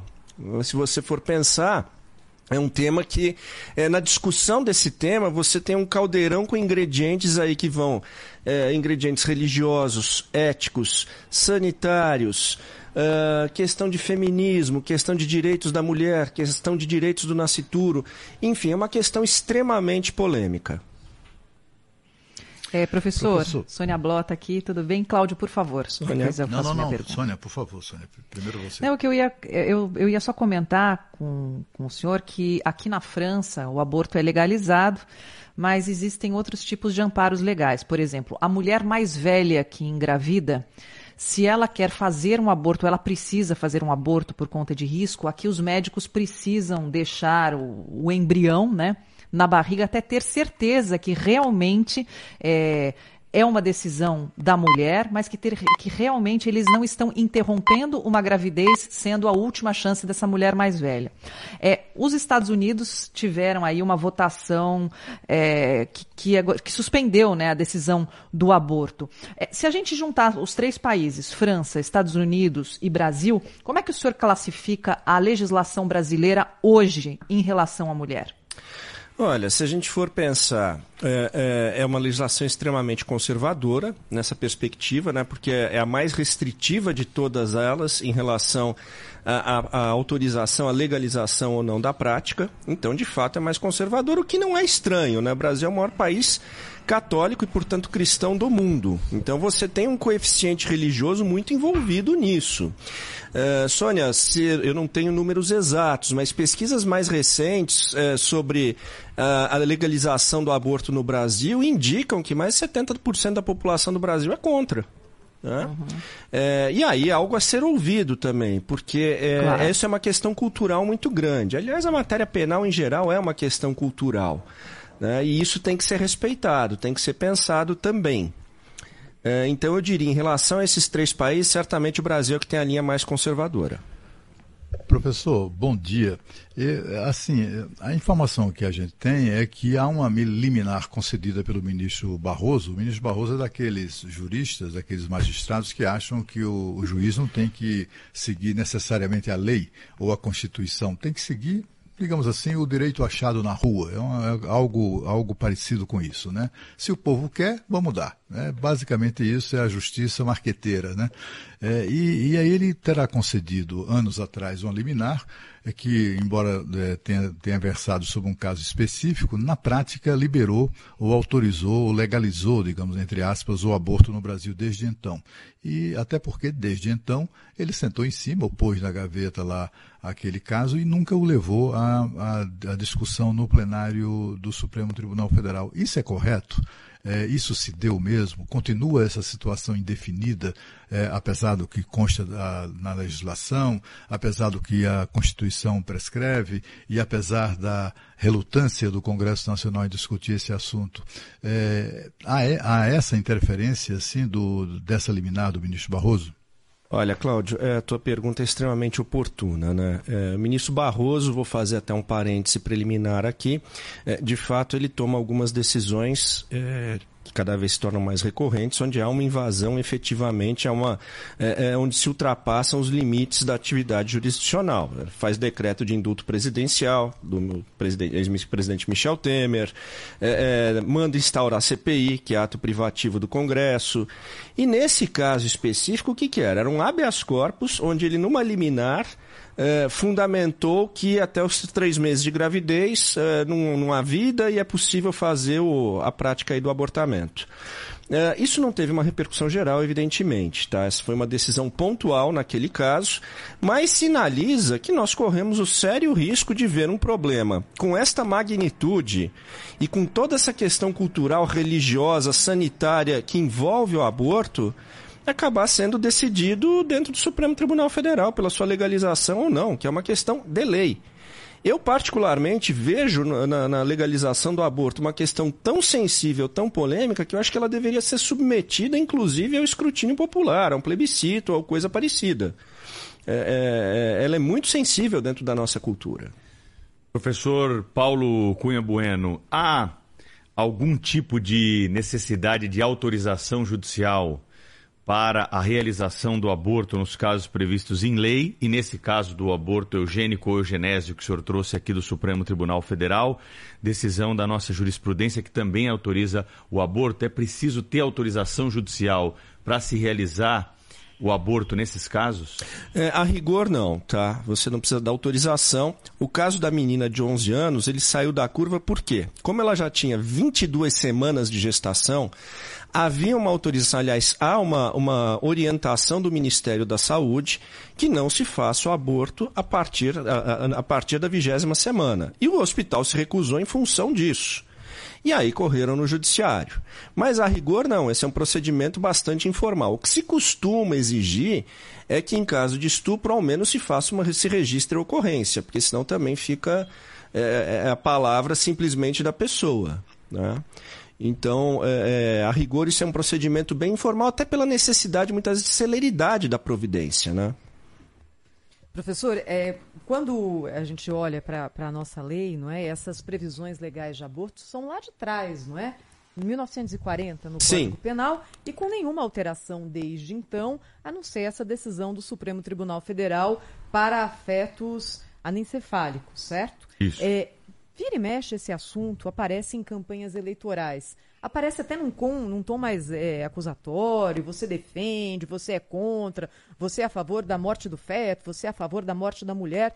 Vira um caldeirão e aí depois do dia 1 de janeiro, nos governos, Congresso Nacional esquece esse assunto e vida que segue. Não só esse, mas outros assuntos Fato. também que participam de campanhas e não se refletem depois nos governos eh, executivo e legislativo. A minha pergunta é: hoje, em termos de projeto, existe muita coisa no Congresso Nacional? O que, que como que esse assunto está sendo tratado pelo legislador, já que cabe a ele fazer isso, mesmo que não avançando? Olha, é, projetos existem vários lá, né, buscando a legalização. É, o ponto é que é, é um vespeiro isso, porque é, é, aquele tipo da, é aquela temática em que de fato é, para o congressista ele não tem como agradar gregos e troianos ou achar uma saída intermediária que de alguma forma o, pre, o preserve também de críticas. Então acaba sendo aquele assunto que vai sendo postergado vai sendo postergado.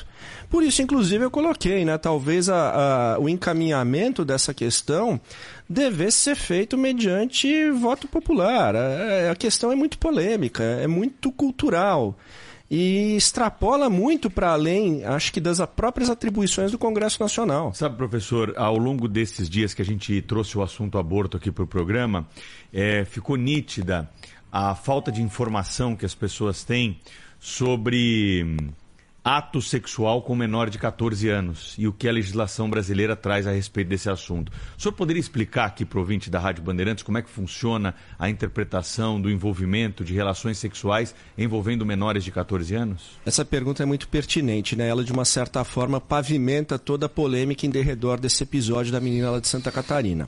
O que, que a lei estabelece, tá? É, que é, o ato sexual mantido com menor de 14 anos presume-se violência. Tá? E essa é uma presunção que não pode ser afastada. Ou seja, não há vida sexual abaixo dos 14 anos. Para a lei. Para a lei. Perante a lei, é, o Código Penal é bastante expresso nesse sentido. Ainda que haja o consentimento. Vamos imaginar aqui uma garota de 14 anos que namora com um sujeito de 18 anos. Algo plenamente normal hoje na nossa sociedade. Menor certo? de 14, né? Ela, 14... Menor, ela é menor de 14, certo. ele é maior. Ainda que haja o consentimento, ao a crime. lei ao crime de estupro. Ao crime de estupro. Presume-se a violência. E professor, e num caso em que ambos tem menos de 14 anos? É, essa era a minha pergunta também, Thaís. desse caso de Santa Catarina. Olha, esse para mim é o epicentro da polêmica desse caso. E, e eu até gosto, quero dizer para o ouvinte, que eu acho que esse é um caso muito ruim para a gente discutir a questão do aborto, porque ele é um caso completamente fora da curva. Sim. Ele é um caso péssimo para trazer essa discussão. Essa é uma discussão que tem que ser tomada num panorama de- geral, num panorama mais amplo, não num específico do específico, como é este caso. Isso é exceção da exceção. Que, que nós temos aqui? A menina tinha 11 e o menino tinha 13. Parece que, inclusive, viviam, habitavam a mesma residência. É, é, imagino que seja uma, uma convivência numa área mais pobre, enfim. Algo assim. Aparentemente, não houve, houve consenso, né? ou houve até ignorância dos dois, porque, enfim, são muito jovens. É, o mais curioso desse caso, e isso pode até parecer soar um pouco polêmico da maneira como eu vou colocar, ele não poderia ter mantido relação sexual com ela e nem ela poderia ter mantido com ele.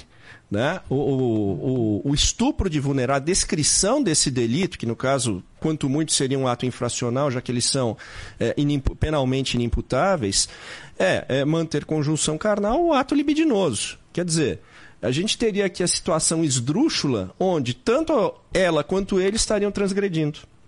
Né? E aí Que você é, vai é uma remeter. situação complicada, né, professor? Até como, você disse, usar como exemplo, né, que é, é, é algo complicado. Não, e por essa É, linha e- de raciocínio, a gente tem a conclusão de que ela poderia ter realizado o aborto legal por ter sido vítima de um estupro.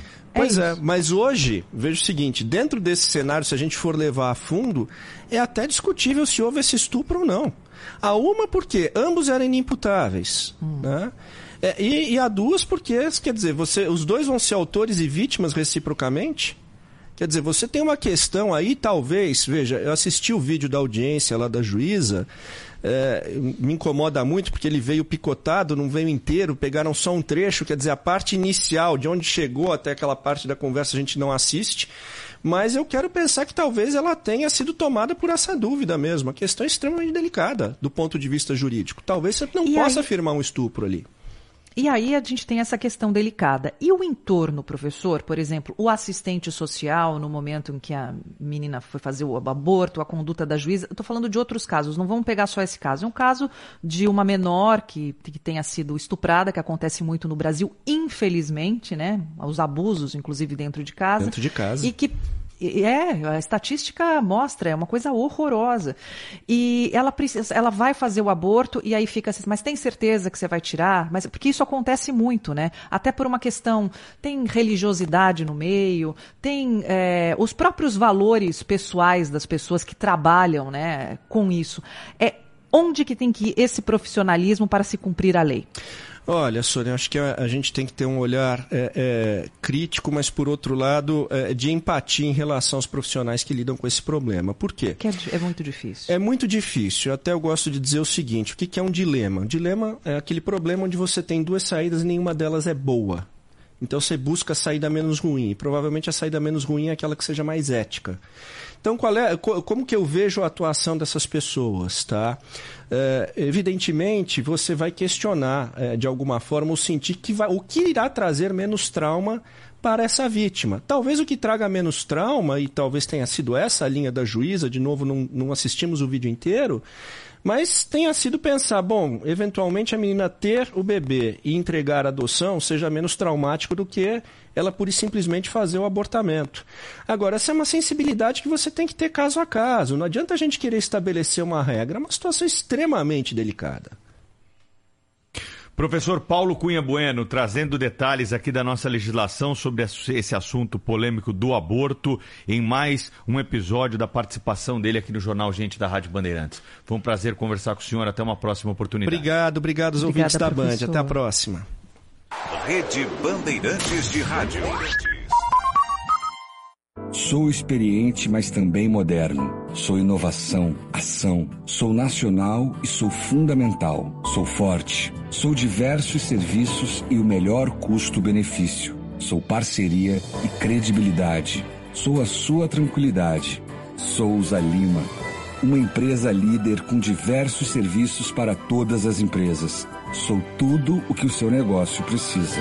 Grupo Souza Lima. Gente cuidando de gente, sempre. Qual o resultado da soma de milhões de imigrantes de todas as partes do mundo e brasileiros de todos os cantos do país? O resultado é São Paulo. Somar sempre para criar 8 mil obras e 200 mil novos empregos e colocar um milhão de alunos em tempo integral. A gente sabe que a vida tá difícil. Por isso a gente soma para levar o Vale Gás para quem precisa e o bom prato para matar a fome. Acesse sp.gov.br e conheça os serviços. São Paulo Une. São Paulo cresce. Governo do Estado de São Paulo.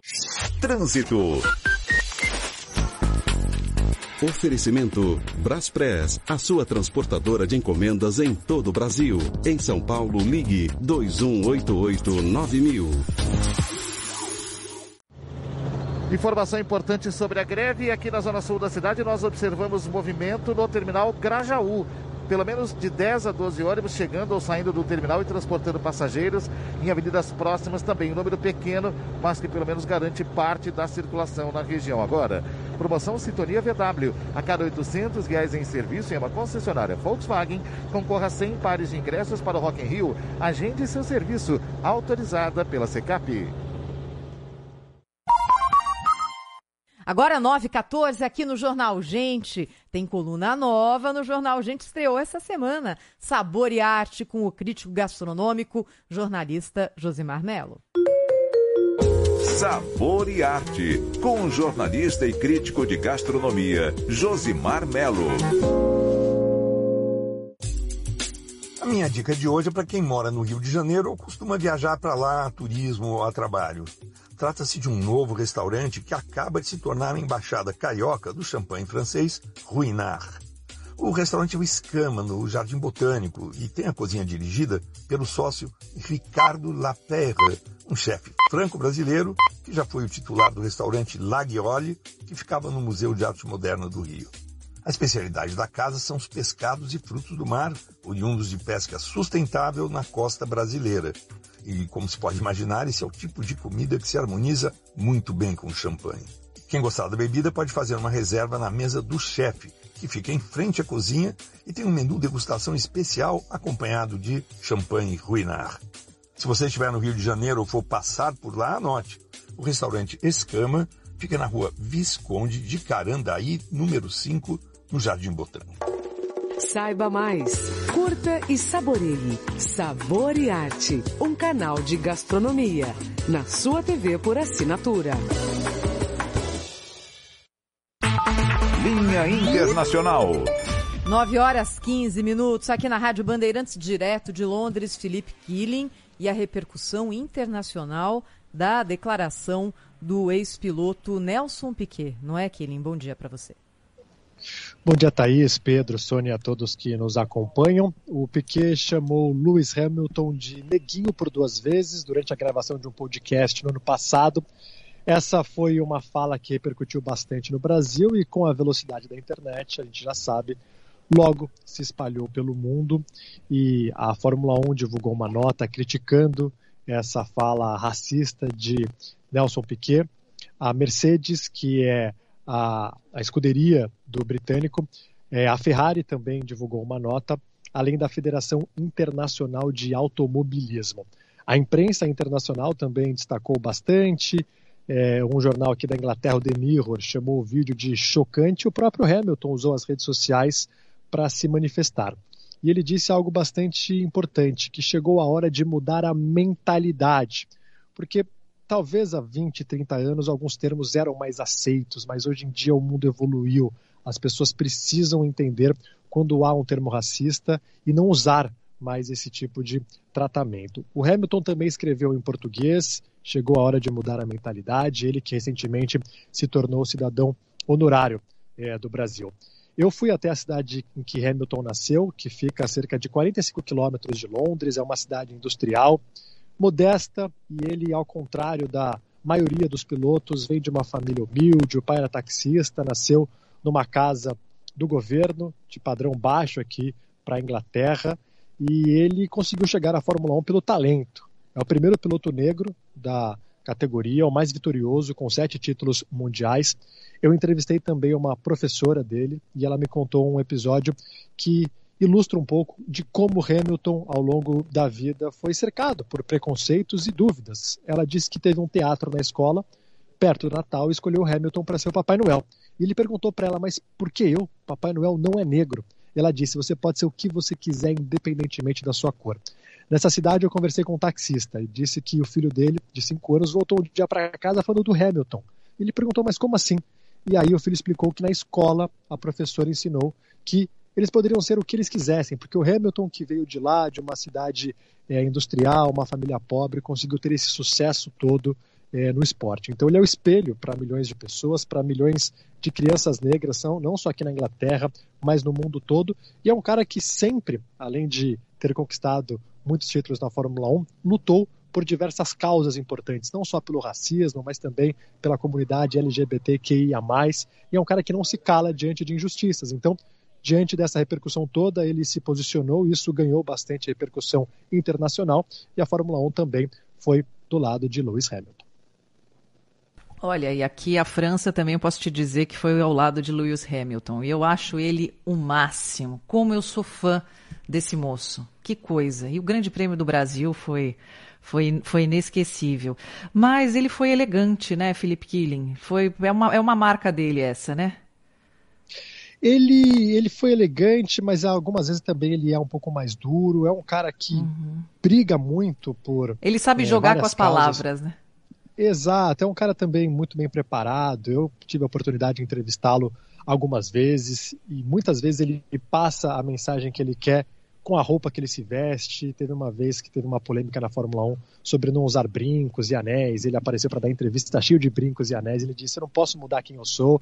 E ele ontem escreveu em português. Então é um cara muito bem preparado, é um cara que luta pelas causas. Quando teve Black Lives Matter aqui no Reino Unido, ele foi para a rua, protestou. Então é um cara que é, ele vai além da Fórmula 1, vai além do esporte, é um cara que é uma voz muito importante para o planeta.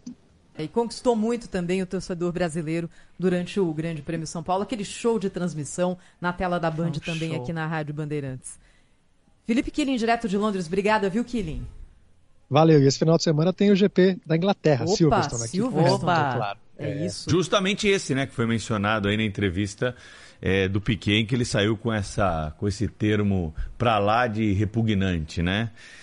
E o Piquet coleciona, Para que, que o Piquet né? vai fazer isso, Ele né? coleciona né? algumas ao longo da carreira é. dele, essa é mais uma aí. Mas hoje em dia, né, ainda bem que as pessoas se voltam, né, contra esse tipo de, de é. declaração que esbarra aí no preconceito e tudo isso que a gente deve combater. Valeu, Felipe Quilim. Valeu, até mais. Até mais. Aliás, olha, 10 e meia da manhã, a, a gente abre aqui na Rádio Bandeirantes a nossa também na tela da com exclusividade o grande Alagada às 11 da manhã. Ops, meu microfone tá fechado? Obrigada, então vou falar de novo. Domingo, 10 e meia da manhã. A gente abre a transmissão aqui na Rádio Bandeirantes para o GP de Silverstone na largada às 11 da manhã, transmissão exclusiva na tela da Band com o Sérgio Maurício. E agora o Lucas Herreiro também aqui no estúdio da Rádio Bandeirantes para falar de esporte e racismo. A gente já falou desse episódio envolvendo a Fórmula 1 e ontem, durante Corinthians e Boca na Arena Corinthians, teve torcedor que saiu preso do estádio, não é, Lucas? Bom dia. Exatamente, Thais. Muito bom dia a você, bom dia também ao Pedro, a Sônia, a todo mundo que acompanha a Rádio Bandeirantes. Mais um caso de racismo, o terceiro em três jogos de Corinthians e Boca Juniors. As equipes se enfrentaram na fase de grupos no Brasil e na Argentina e ontem pelas oitavas de final, ou seja, em três partidas, mais um caso de racismo. Três torcedores do Boca foram detidos em flagrante graças a denúncias denúncia de corintianos que conseguiram gravar as cenas desses torcedores argentinos e também graças às câmeras da Neoquímica Arena que conseguiram identificar os torcedores. Dois deles foram presos por injúria racial e um por um gesto nazista que foi direcionado à torcida do Corinthians, só que dessa vez o resultado foi diferente, Thaís. Eles seguem presos até agora, estão na zona oeste de São Paulo, num presídio em Pinheiros, num presídio provisório em Pinheiros, e a Rádio Bandeirantes conversou com o delegado César Saad, da Delegacia de Polícia de Repressão aos Delitos de Intolerância Esportiva. O César Saad estava presente na Neoquímica Arena e ficou até as 3, 4 horas da manhã fazendo a audiência desses três homens que foram detidos e eles ficaram presos. Agora o César Sade vai explicar por que que dessa vez eles permanecem detidos e da primeira vez no Brasil, na partida entre Corinthians e Boca, logo na sequência o argentino acabou sendo liberado. César Sade aqui na Rádio Bandeirantes. Pode ser arbitrada uma fiança alta, como foi feita hoje. Justamente foi isso que eu fundamentei, né? Foi assim que eu justifiquei, porque a gente já está cansado, né? Todo jogo, toda vez que tem confronto de times brasileiros com o argentino, a gente acaba sendo vítima deles com essa provocação de macaco. E hoje foi diferente. A gente acabou fazendo um trabalho com uma, uma fiança maior e eles não puderam pagar, então eles vão ser recolhidos ao presídio. Tudo se resume à fiança. Da outra vez a fiança foi menos de 10 mil reais. Os argentinos tinham dinheiro e pagaram, né, a saída, a liberação do torcedor que tinha Mexeu feito no bolso, gestos. né, Lucas Herrero? Aí a coisa fica mais complicada para qualquer um fazer gracinha, né? Exato, agora 20 mil reais. Só que dois torcedores vão ser liberados, viu? Dois torcedores vão ter esse dinheiro, vão conseguir o dinheiro e às 10 horas da manhã, dois deles vão ser liberados, mas um terceiro vai seguir preso na zona oeste de São Paulo. Então a gente segue apurando esses casos e o mais importante, né? Quando que o Boca Juniors vai ser punido por isso? Já foi punido na parte pecuniária, né? Na parte financeira, na primeira vez em 30 mil dólares, na segunda vez, casos acontecendo na Argentina, em 100 mil dólares, e dessa vez o Boca de novo deve ir a julgamento porque o Corinthians vai oficiar o que aconteceu na Neoquímica Arena. Lembrando, tem jogo de volta na próxima semana, de novo entre Corinthians e Boca, na Argentina, a partida de volta. E analisando também os sites, né, argentinos, os torcedores do Boca estão furiosos não com o ato dos torcedores do próprio clube,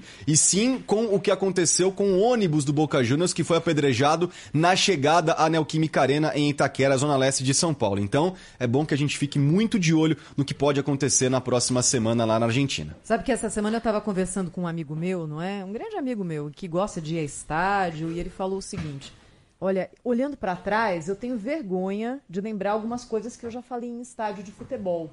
Falou, olha, que bom Uhum. que eu mudei e que hoje eu não acho normal ir a um estádio de futebol e ficar agredindo a torcida adversária com todo tipo de preconceito, não é? E não sei por que em algum momento se criou aqui essa impressão, essa liberalidade de que o estádio de futebol comporta tudo para a torcida. Lá você pode, lá ok, talvez seja um ambiente mais masculino, seja aquela proteção que você está no meio da massa, dá, mas durante muito tempo isso aconteceu, não é? Se você, o estádio permitia ali alguns posicionamentos, algumas coisas que num outro ambiente as pessoas não fazem. E isso está mudando e é interessante a gente acompanhar. É uma questão cultural que a gente tem relatado aqui também na Rádio Bandeirantes. Obrigada, viu, Herrero? Valeu. Rede Bandeirantes de Rádio.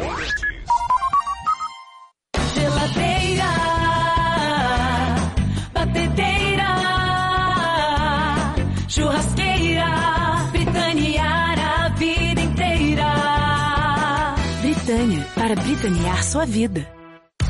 Formobile. A maior e mais completa feira da indústria de móveis e madeira da América Latina é referência para todo o setor moveleiro. Marceneiros, arquitetos e designers, revendas e profissionais da indústria moveleira, venham conferir. Mais de 500 marcas expositoras trazem as principais tendências, inovações e soluções completas para o setor. Credencie-se no site Formobile 2022, de 5 a 8 de julho no São Paulo Expo. Trânsito. Oferecimento Braspress, a sua transportadora de encomendas em todo o Brasil. Em São Paulo, ligue 2188-9000. Pela rodovia dos Bandeirantes, a chegada a São Paulo tem trânsito lento desde o quilômetro 15 até o 13 no acesso à marginal do Tietê, porque está ruim a alça da pista central por ali. E para quem sai agora no sentido do interior, caminho livre sem grandes dificuldades. Lembrando que o rodízio municipal de veículos para placas 5 e 6 segue suspenso na capital nesta quarta. O melhor colchão do Brasil está em São Paulo. Visite a Euro Colchões mais próxima de você. Compre e ganhe cashback. Valorize suas noites de sono. Golaço do Brasil! Histórias das Copas. Oferecimento Sorridentes. Alinhador invisível é na Sorridentes. Sorriso de primeira e de verdade. Agende uma avaliação. KTO.com. Para você que gosta de emoção, dê seu palpite em KTO.com. Sferrier, a água mineral rara para quem tem sede de saúde. A única com pH 10 e vanádio. Votomassa, se tem. Acaba bem. Visa, uma rede que trabalha para te oferecer mais. GRI, ar-condicionado inverter é GRI, maior fabricante de ar-condicionados do mundo. E Euro 17 Crédito, o seu correspondente bancário. euro17.com.br. Sou Ronaldo. Muito prazer em conhecer, eu sou fenômeno Ronaldo Nazário dos Campos. O prêmio de melhor jogador da Copa do Mundo era decidido antes da final, tanto que a votação foi modificada pela FIFA na edição de 2010, após dois eventos inesquecíveis. O francês Zidane foi o vencedor em 2006, após dar uma cabeçada no peito Materazzi na decisão contra a Itália. E o goleiro alemão Oliver Kahn levou a premiação em 2002, mesmo falhando na decisão, no primeiro gol da seleção brasileira, num chute de Rivaldo, que sobrou nos pés de Ronaldo. Deu roubou de novo, vem com o Rivaldo, bateu, largou, o goleiro bateu, Ronaldo, é gol!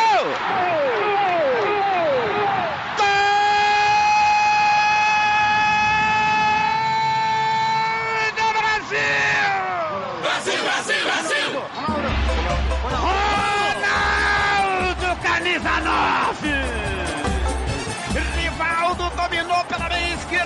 o pé. Oliver Kahn largou nos pés de Ronaldo. Bandeirantes, a rádio de todas as Copas. A emoção, mais uma vez, vai contagiar. Vamos rumo à Copa do Mundo da FIFA Qatar 2022. Rede Bandeirantes de Rádio. Pensou em comprar pela internet? Acesse pressolândia.com.br. São utilidades eletroportáteis, decoração, cama, mesa, banho e lavanderia. Os melhores preços do mercado e em até 10 vezes sem juros no seu cartão. Compre direto pelo site pressolândia.com.br. O dia a dia na é tudo azul. Com segurança, rapidez e qualidade. No Brasil, de leste a oeste, norte a sul. Tem sempre um caminhão azul Braspress na sua cidade. Tarifas na medida e pronto atendimento. Informações em real time com precisão. E pela Aeropress, sua encomenda vai de avião. Ligue 011 2188 mil ou pelo site braspress.com. Trânsito.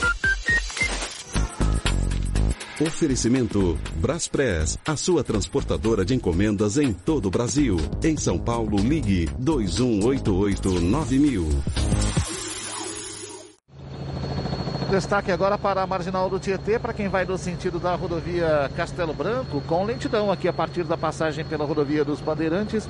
Isso vai até a altura da Anguera pela pista lateral e a partir da Anguera vai mal pela Expressa até a chegada ao Cebolão. Para Ayrton Senna, lentidão na Expressa entre a Anguera e Bandeirantes. Precisa fazer mercado? Baixe o app daqui, DAKI e receba tudo em casa em minutos. Use o cupom 40 daqui e acima de 80 reais na sua primeira compra, ganhe 40 reais de desconto. Rádio Bandeirantes. Aqui você se informa. 9h31, aqui na Rádio Bandeirantes, greve de ônibus em São Paulo de novo. Alô, Lucas Josino.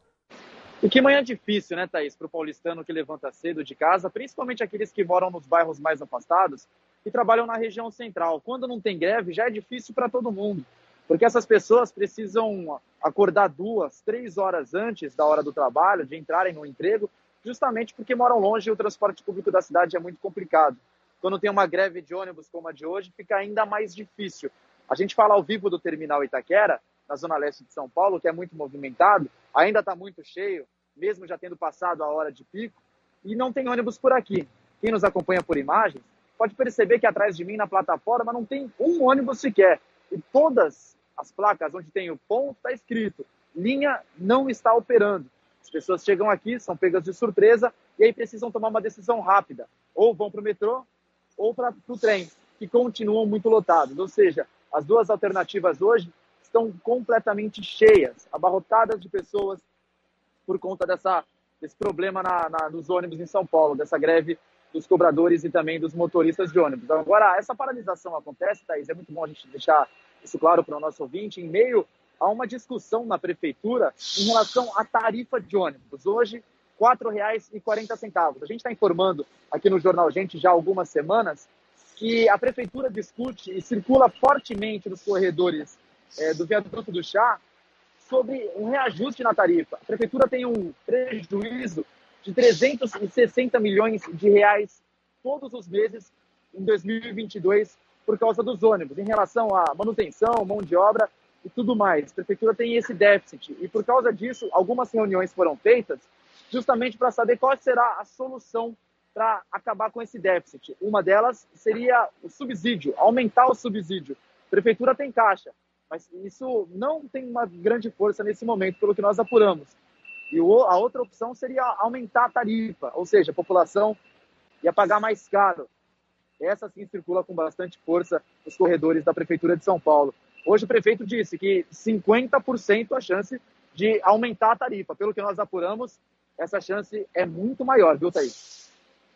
É isso aí. Lucas Josino trazendo essa informação de que aumenta na prefeitura a possibilidade de reajuste da tarifa de ônibus logo cedinho no Bora São Paulo, com o Joel Dateno, o prefeito tinha falado que era 50%.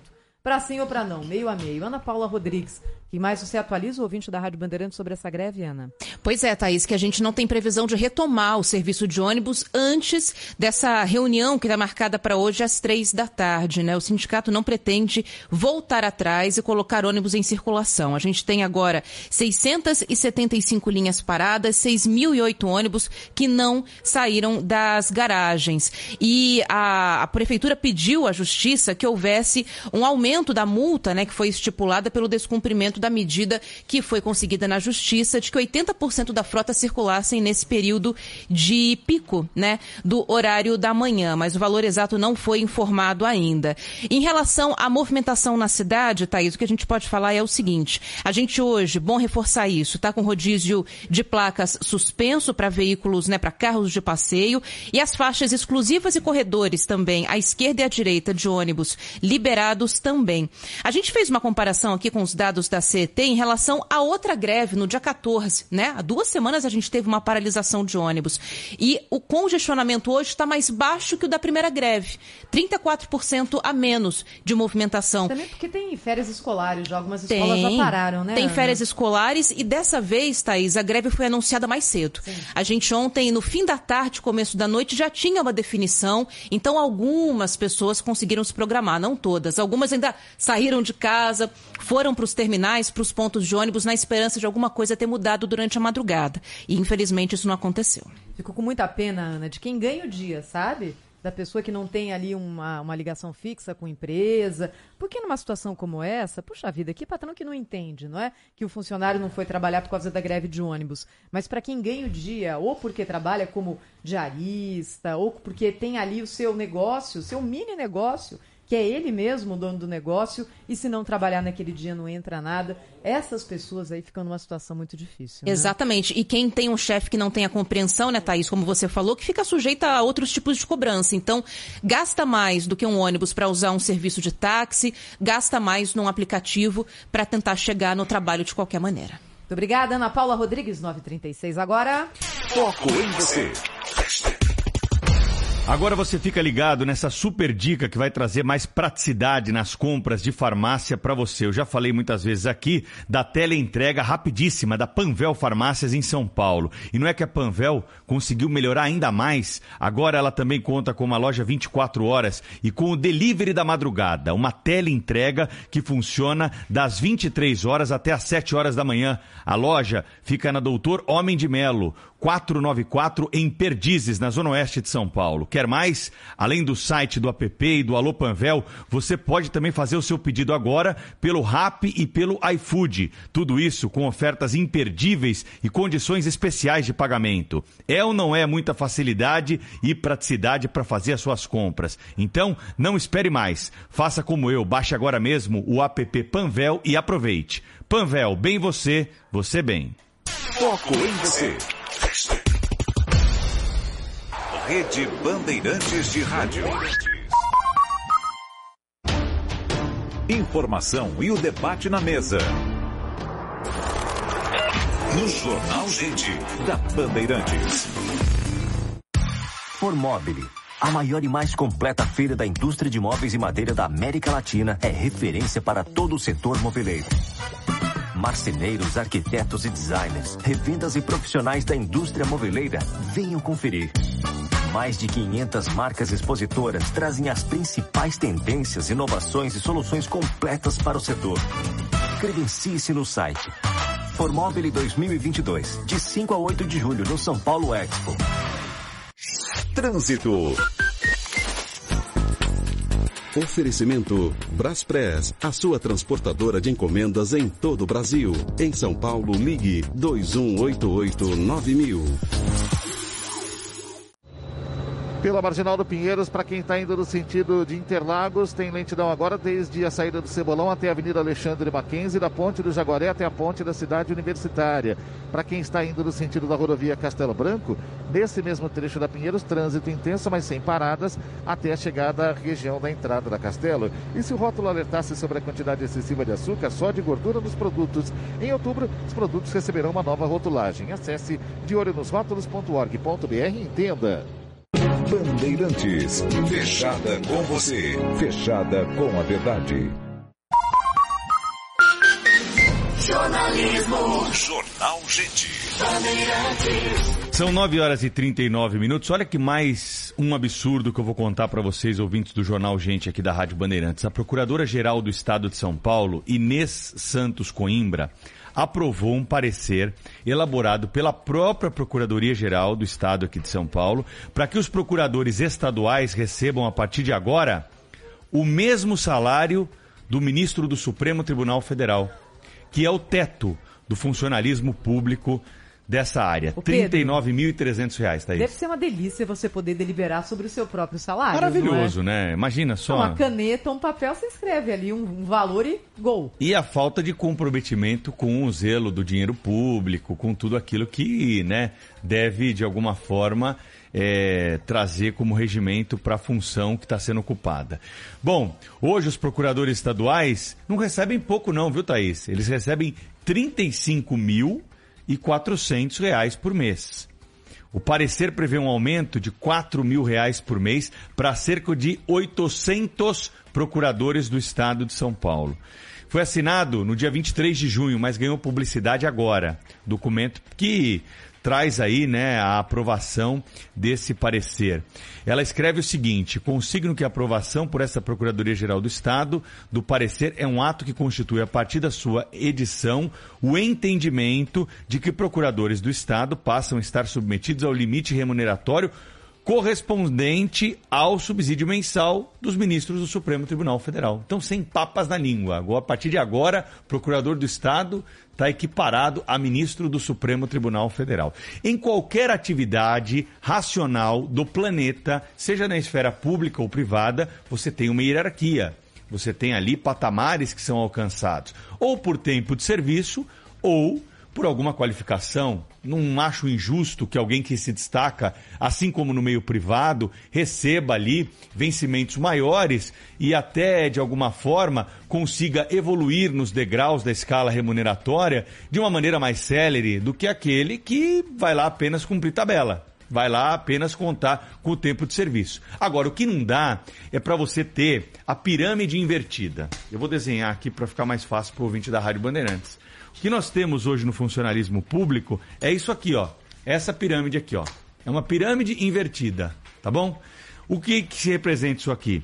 A maior parte do funcionalismo público está aqui em cima, recebendo os maiores vencimentos. E só uma parte pequenininha está lá embaixo. E a diferença de salário entre quem está no topo da carreira, quem já está é, na fase média aí da carreira no funcionalismo público é muito pequena, até mesmo para quem ingressa na carreira.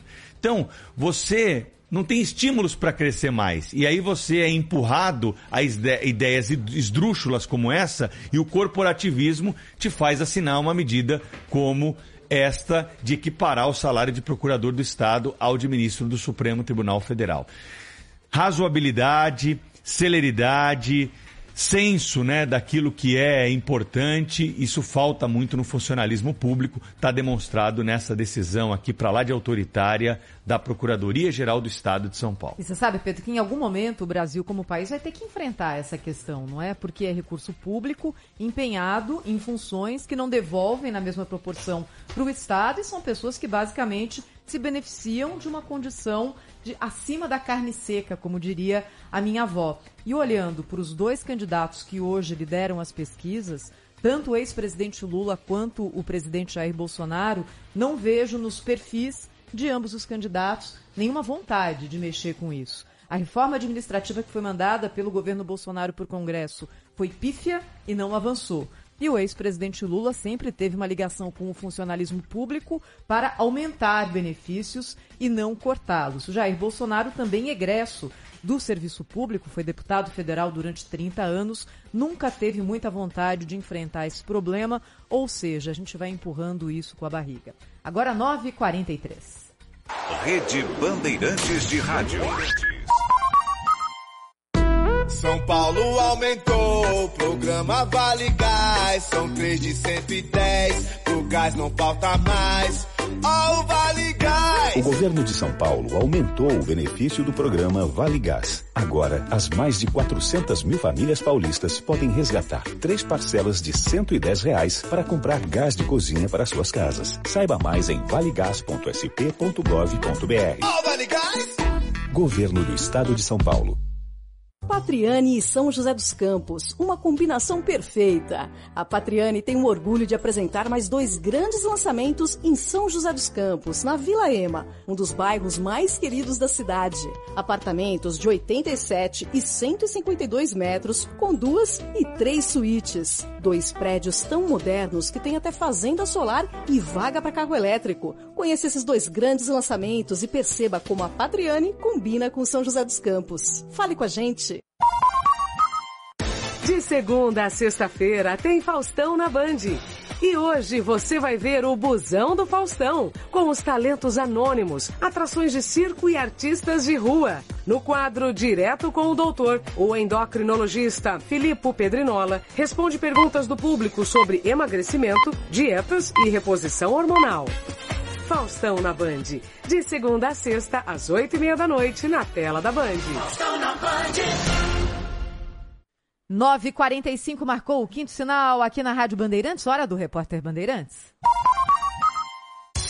Repórter Bandeirantes é um oferecimento de Grupo Souza Lima. Eficiência em Segurança e Serviços. Repórter Bandeirantes. São 9 horas e 45 minutos da manhã, pelo horário oficial de Brasília, nós vamos à capital federal, a discussão sobre a alíquota do ICMS cobrada sobre os combustíveis, presente ainda no governo federal e também a participação dos estados de Brasília. Rafael Procópio. O prazo foi dado pelo ministro Gilmar Mendes, relator de ações que tratam do tema no Supremo Tribunal Federal. Ontem ele mediou uma audiência de conciliação virtual com representantes da União e dos governadores, mas não houve acordo. No encontro, o ministro pediu coesão, criatividade e mais ainda sensibilidade para buscar uma solução ao aumento dos combustíveis. Além de estados e União, também participaram da audiência membros do Ministério Público Federal, da Câmara dos Deputados e do Ministério da Economia. Na audiência, o Comitê Nacional dos Secretários de Fazenda estimou perdas de 100 bilhões de reais com as mudanças e propuseram quatro itens, entre eles usar a base de cálculo do ICMS sobre o diesel na média dos últimos 60 meses e não vincular a alíquota geral do imposto com o princípio da essencialidade no caso dos combustíveis. Vamos agora ao Rio de Janeiro. Justiça manda a mãe de Henri Borel de volta para cadeia, hein, Natasha Franco? Vai ser transferida de volta para a cadeia a qualquer momento. Monique Medeiros, mãe do pequeno Henri Borel. A decisão foi da Justiça do Rio de Janeiro. Ela é acusada de participação na morte do filho de quatro anos em março do ano passado. A professora estava em prisão domiciliar, sendo monitorada por tornozeleira eletrônica desde o dia 5 de abril. O ex-vereador Jairinho, que também responde pela morte é, do enteado continua preso. Há pouco mais de um mês, o engenheiro Leniel Borel, pai da criança que foi assassinada, entrou com um pedido na justiça pedindo que a conversão da prisão preventiva em domiciliar da ex-esposa fosse reconsiderada. Valeu, Natasha Franco, direto do Rio de Janeiro, 9h47. Sou experiente, mas também moderno. Sou inovação, ação. Sou nacional e sou fundamental. Sou forte. Sou diversos serviços e o melhor custo-benefício. Sou parceria e credibilidade. Sou a sua tranquilidade. Souza Lima. Uma empresa líder com diversos serviços para todas as empresas. Sou tudo o que o seu negócio precisa. Grupo Souza Lima. Gente cuidando de gente, sempre. Mion, olha só isso. A TIM é a rede que mais evoluiu e agora é a maior do Brasil. E a sua missão é contar isso pra todo mundo. Pode deixar no estagiário já. O 5G vai ser fácil. Ei, sabia que a TIM é a maior rede móvel do Brasil? A maior, eu disse, a maior. Você não vai acreditar. Agora tem 5G. É, é a rede TIM. Pode comprar, viu? TIM, imagine as possibilidades. O avião da Gol colidiu com outro de pequeno. Pelé está de costas para o gol. Como é que está o futebol argentino e o Diego Maradona? Bárbaro. Bárbaro. John Lennon foi morto a tiros esta noite. Somos o Ejército Nacional. Estão em liberdade. Tanto já se passou e não perdemos nada. Muito menos o vigor de seguir adiante. Questionando, denunciando, trazendo as questões que importam para o debate. Para a análise. Rádio Bandeirantes. Fechada com você. Fechada com a verdade. Sabe aquele ritual de pesquisar na internet em qual canal o jogo do time vai passar ou esperar um amigo responder a sua mensagem? Com o Sky, ele está com os dias contados. Porque com a Sky não tem como ficar perdido na programação. Vai de Sky pré-pago, que não tem mensalidade. Você recarrega quando quiser, a partir de 14,90. Ligue 0800 728 7163. Vai de Sky 0800 728 7163. A temporada 2022 da Stock Car passa na tela da Band. Aqui na Rádio Bandeirantes, você fica por dentro, prova a prova, em boletins com Luque Monteiro. Todas as etapas da mais importante categoria do automobilismo do Brasil. Stock Car. Oferecimento Acedelco. Peça Acedelco. A confiança começa aqui. E Petrobras Podium, a gasolina oficial da Stock Car. Repórter Bandeirantes. Rede Bandeirantes de Rádio. Jornalismo. Jornal Gente. Bandeirantes. Agora 9h50 aqui na Rádio Bandeirantes. Neste momento em Brasília, o senador Fernando Bezerra anuncia a PEC dos combustíveis. Expectativa para esse anúncio porque é nessa PEC que estão contidas, por exemplo, as mudanças que devem vir no Auxílio Brasil, na Bolsa Caminhoneiro, no Vale Gás. Ele fala agora na tela do Band News TV e também aqui na Rádio Bandeirantes. Ser ampliado. Os, quem são os beneficiários? São 5 milhões e 860 mil famílias, que essas famílias são as famílias mais carentes, são as famílias mais vulneráveis que estão já inscritas no programa Auxílio Brasil. Então nós estamos dando aos mais pobres mais um reforço é, no sentido de poder é, adquirir o gás de cozinha. O terceiro, o terceiro benefício é, que está constando no nosso substitutivo é o auxílio de mil reais para os transportadores autônomos de carga. O valor estimado é de 5,4 bilhões até o final do ano. Essa iniciativa já estava prevista no âmbito da PEC 1 e aqui destaco mais uma vez a iniciativa do senador Carlos Fávaro, do senador Alexandre Silveira, do senador Plínio Valério, entre outros, que subscreveram a PEC 1. Nós vamos utilizar o Registro Nacional do Transportador Rodoviário de Carga, o RNTRC, que é administrado pela NTT, que é uma agência de Estado. É, vai permitir realizar as transferências assim que for promulgada a PEC. O benefício se destina aos transportadores autônomos de carga.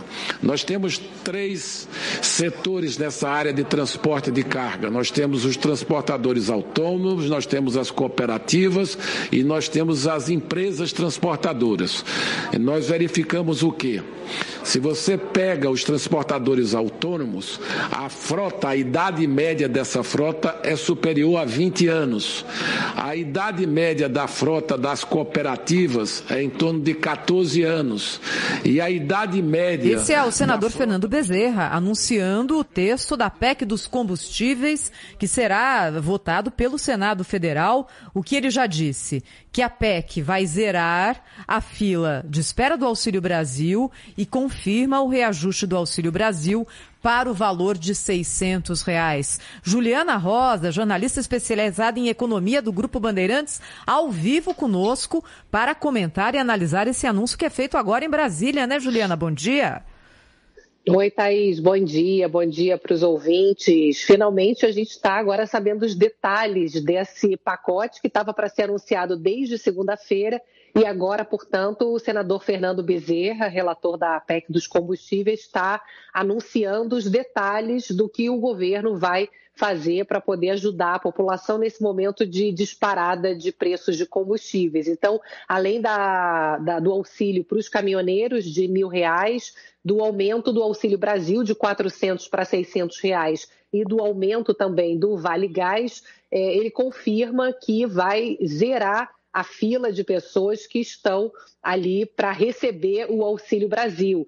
É, é, não está claro ainda quantas pessoas aqui vão é, receber o Auxílio Brasil, mas o que se espera é que em torno de um milhão e meio de famílias estejam aptas a receber esse Auxílio Brasil diante aí de uma situação de renda que está dentro dos requisitos para receber a proteção social do governo. Demorou tanto para sair esse detalhamento que está sendo feito nesse momento no Senado Federal por dois motivos. Um era que havia ali uma pressão grande por aumentar gastos. E a discussão que se coloca hoje é que é, programas sociais são fundamentais nesses momentos de dificuldades políticas públicas, mas é, da onde que vai tirar o dinheiro?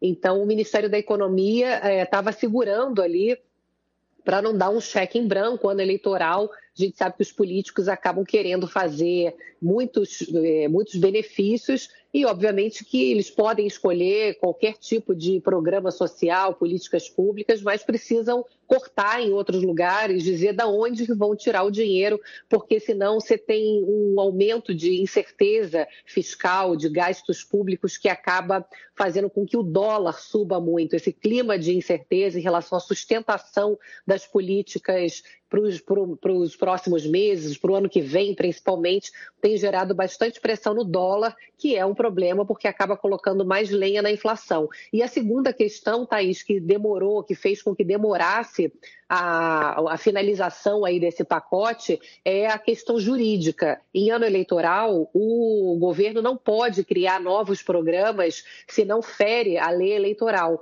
Então, eles estavam ali hum, costurando jeitos, maneiras de poder se criar o novo programa para os caminhoneiros sem ferir a lei eleitoral. Então, a gente vai acompanhar o detalhamento, Thaís, porque a ideia era fazer uma espécie de estado de emergência para que coubesse dentro ali das regras eleitorais a criação de, desse vale aí para os caminhoneiros. A gente vai seguir acompanhando, porque tem que ter um equilíbrio, Thaís, entre ajudar, sim, a população, isso é imperativo, mas com responsabilidade, com redução de gastos. A gente sabe que ano eleitoral os políticos só querem gastar. Então, é, esse equilíbrio é fundamental para garantir que não haja é, disparadas em dólar, por exemplo, e outra, outras questões que possam acabar prejudicando justamente essa população que precisa ser protegida, né? Você dá uma mão e tira com a outra. Então a gente precisa acompanhar para que esse equilíbrio aconteça de forma de fato proteger as pessoas. É isso aí. Muito obrigada, Juliana Rosa. E olha, lembrando que o presidente da Câmara já disse que tem ali uma meta de colocar esse projeto em votação em dois, três dias, ou seja, com a possibilidade de que esse valor novo do Auxílio Brasil seja pago já a partir do mês de julho. A gente acompanha tudo direitinho aqui na Rádio Bandeirantes. 9h57 agora. E para fecharmos o jornal, gente, desta quarta-feira, esporte, futebol, Libertadores. Alô, Ricardo Capriotti. Bom dia, Capri. Tudo bem, Thaís? Bom dia a você e a todo mundo que está com a gente. É, o Corinthians não conseguiu passar pelo Boca Juniors ontem na Neoquímica Arena. Empate por 0 a 0 com direito a desperdício numa cobrança de penalidade máxima e o Cássio ainda salvando o Corinthians. Agora o time vai para a partida de volta na semana que vem na Bomboneira em Buenos Aires, precisando vencer. Uma vitória simples, não é? Classifica o Corinthians à próxima fase da Libertadores, empate e a decisão irá para as penalidades máximas. Depois do jogo, o técnico Vitor Pereira lamentou as várias ausências, muitas ausências de jogadores titulares no time do Corinthians. Vamos acompanhar. Não. Daqui a pouquinho, então, a gente... Nunca, nunca, na minha vida, nunca na minha carreira tive um, um cenário, um cenário destes. Não, não, nunca, nunca, nunca na minha vida tive, foi a realidade colocou-me perante um, Realmente são muitos jogadores, são quase, dá quase para fazer uma equipa, não é?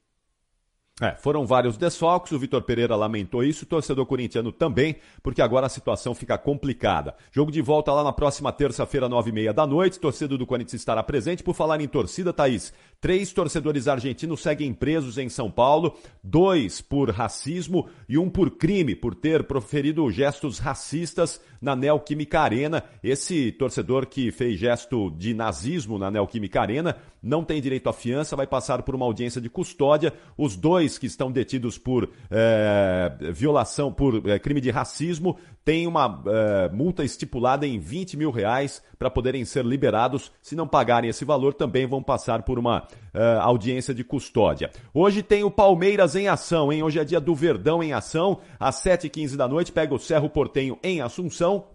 Transmissão Bandeirantes do Ulisses Costa e logo depois, na sequência, pela da Copa Sul-Americana, o Santos enfrenta o Deportivo Tátira na Venezuela. O Pedro Martelli vai transmitir esse jogo. Estaremos juntos a partir das 6 horas no Concentração. Convite feito aí para os nossos ouvintes. Thaís. Capri, só repete, por favor, os horários dos jogos de hoje, porque cada dia é um jogo num horário, né? Para deixar bem claro aqui para o ouvinte da Rádio Bandeirantes. É isso aí. Palmeiras joga hoje às 7h15 da noite, pelo horário de Brasília. A gente abre concentração às 6 horas, 7h15 é o jogo, e às 9h30, Santos e Deportivo Tátira pela Copa Sul-Americana. Então hoje nós temos duas transmissões uhum. emendadas aqui na Bandeirantes. Excelente. Ricardo Capriotti fechando o jornal Gente desta quarta-feira. Quinto sinal, aqui na Rádio Bandeirantes, marcando agora 10 da manhã. É hora de José Luiz da Atena no Manhã Bandeirantes. Você está na Rádio Bandeirantes. Manhã Bandeirantes. Notícia, e opinião. opinião. Apresentação: José Luiz da Atena. Agora, no ar. Bom dia, meus amigos e minhas amigas do maior complexo de emissoras de rádios do país, aqui é a Rádio Bandeirantes. São Paulo parou, mas a Rádio Bandeirantes não para. Dá um mapa da greve para você. Greve que surgiu no meio da tarde, por volta de quatro horas. Eu falava com o Valdevan 90 e daí falei com o Milton Leite, falei com o prefeito da cidade, com o secretário, tentando é, que houvesse aí um, um ponto de apoio e um ponto comum para que a, a, a, greve não acontecesse, mas ela aconteceu. Onde é que estão os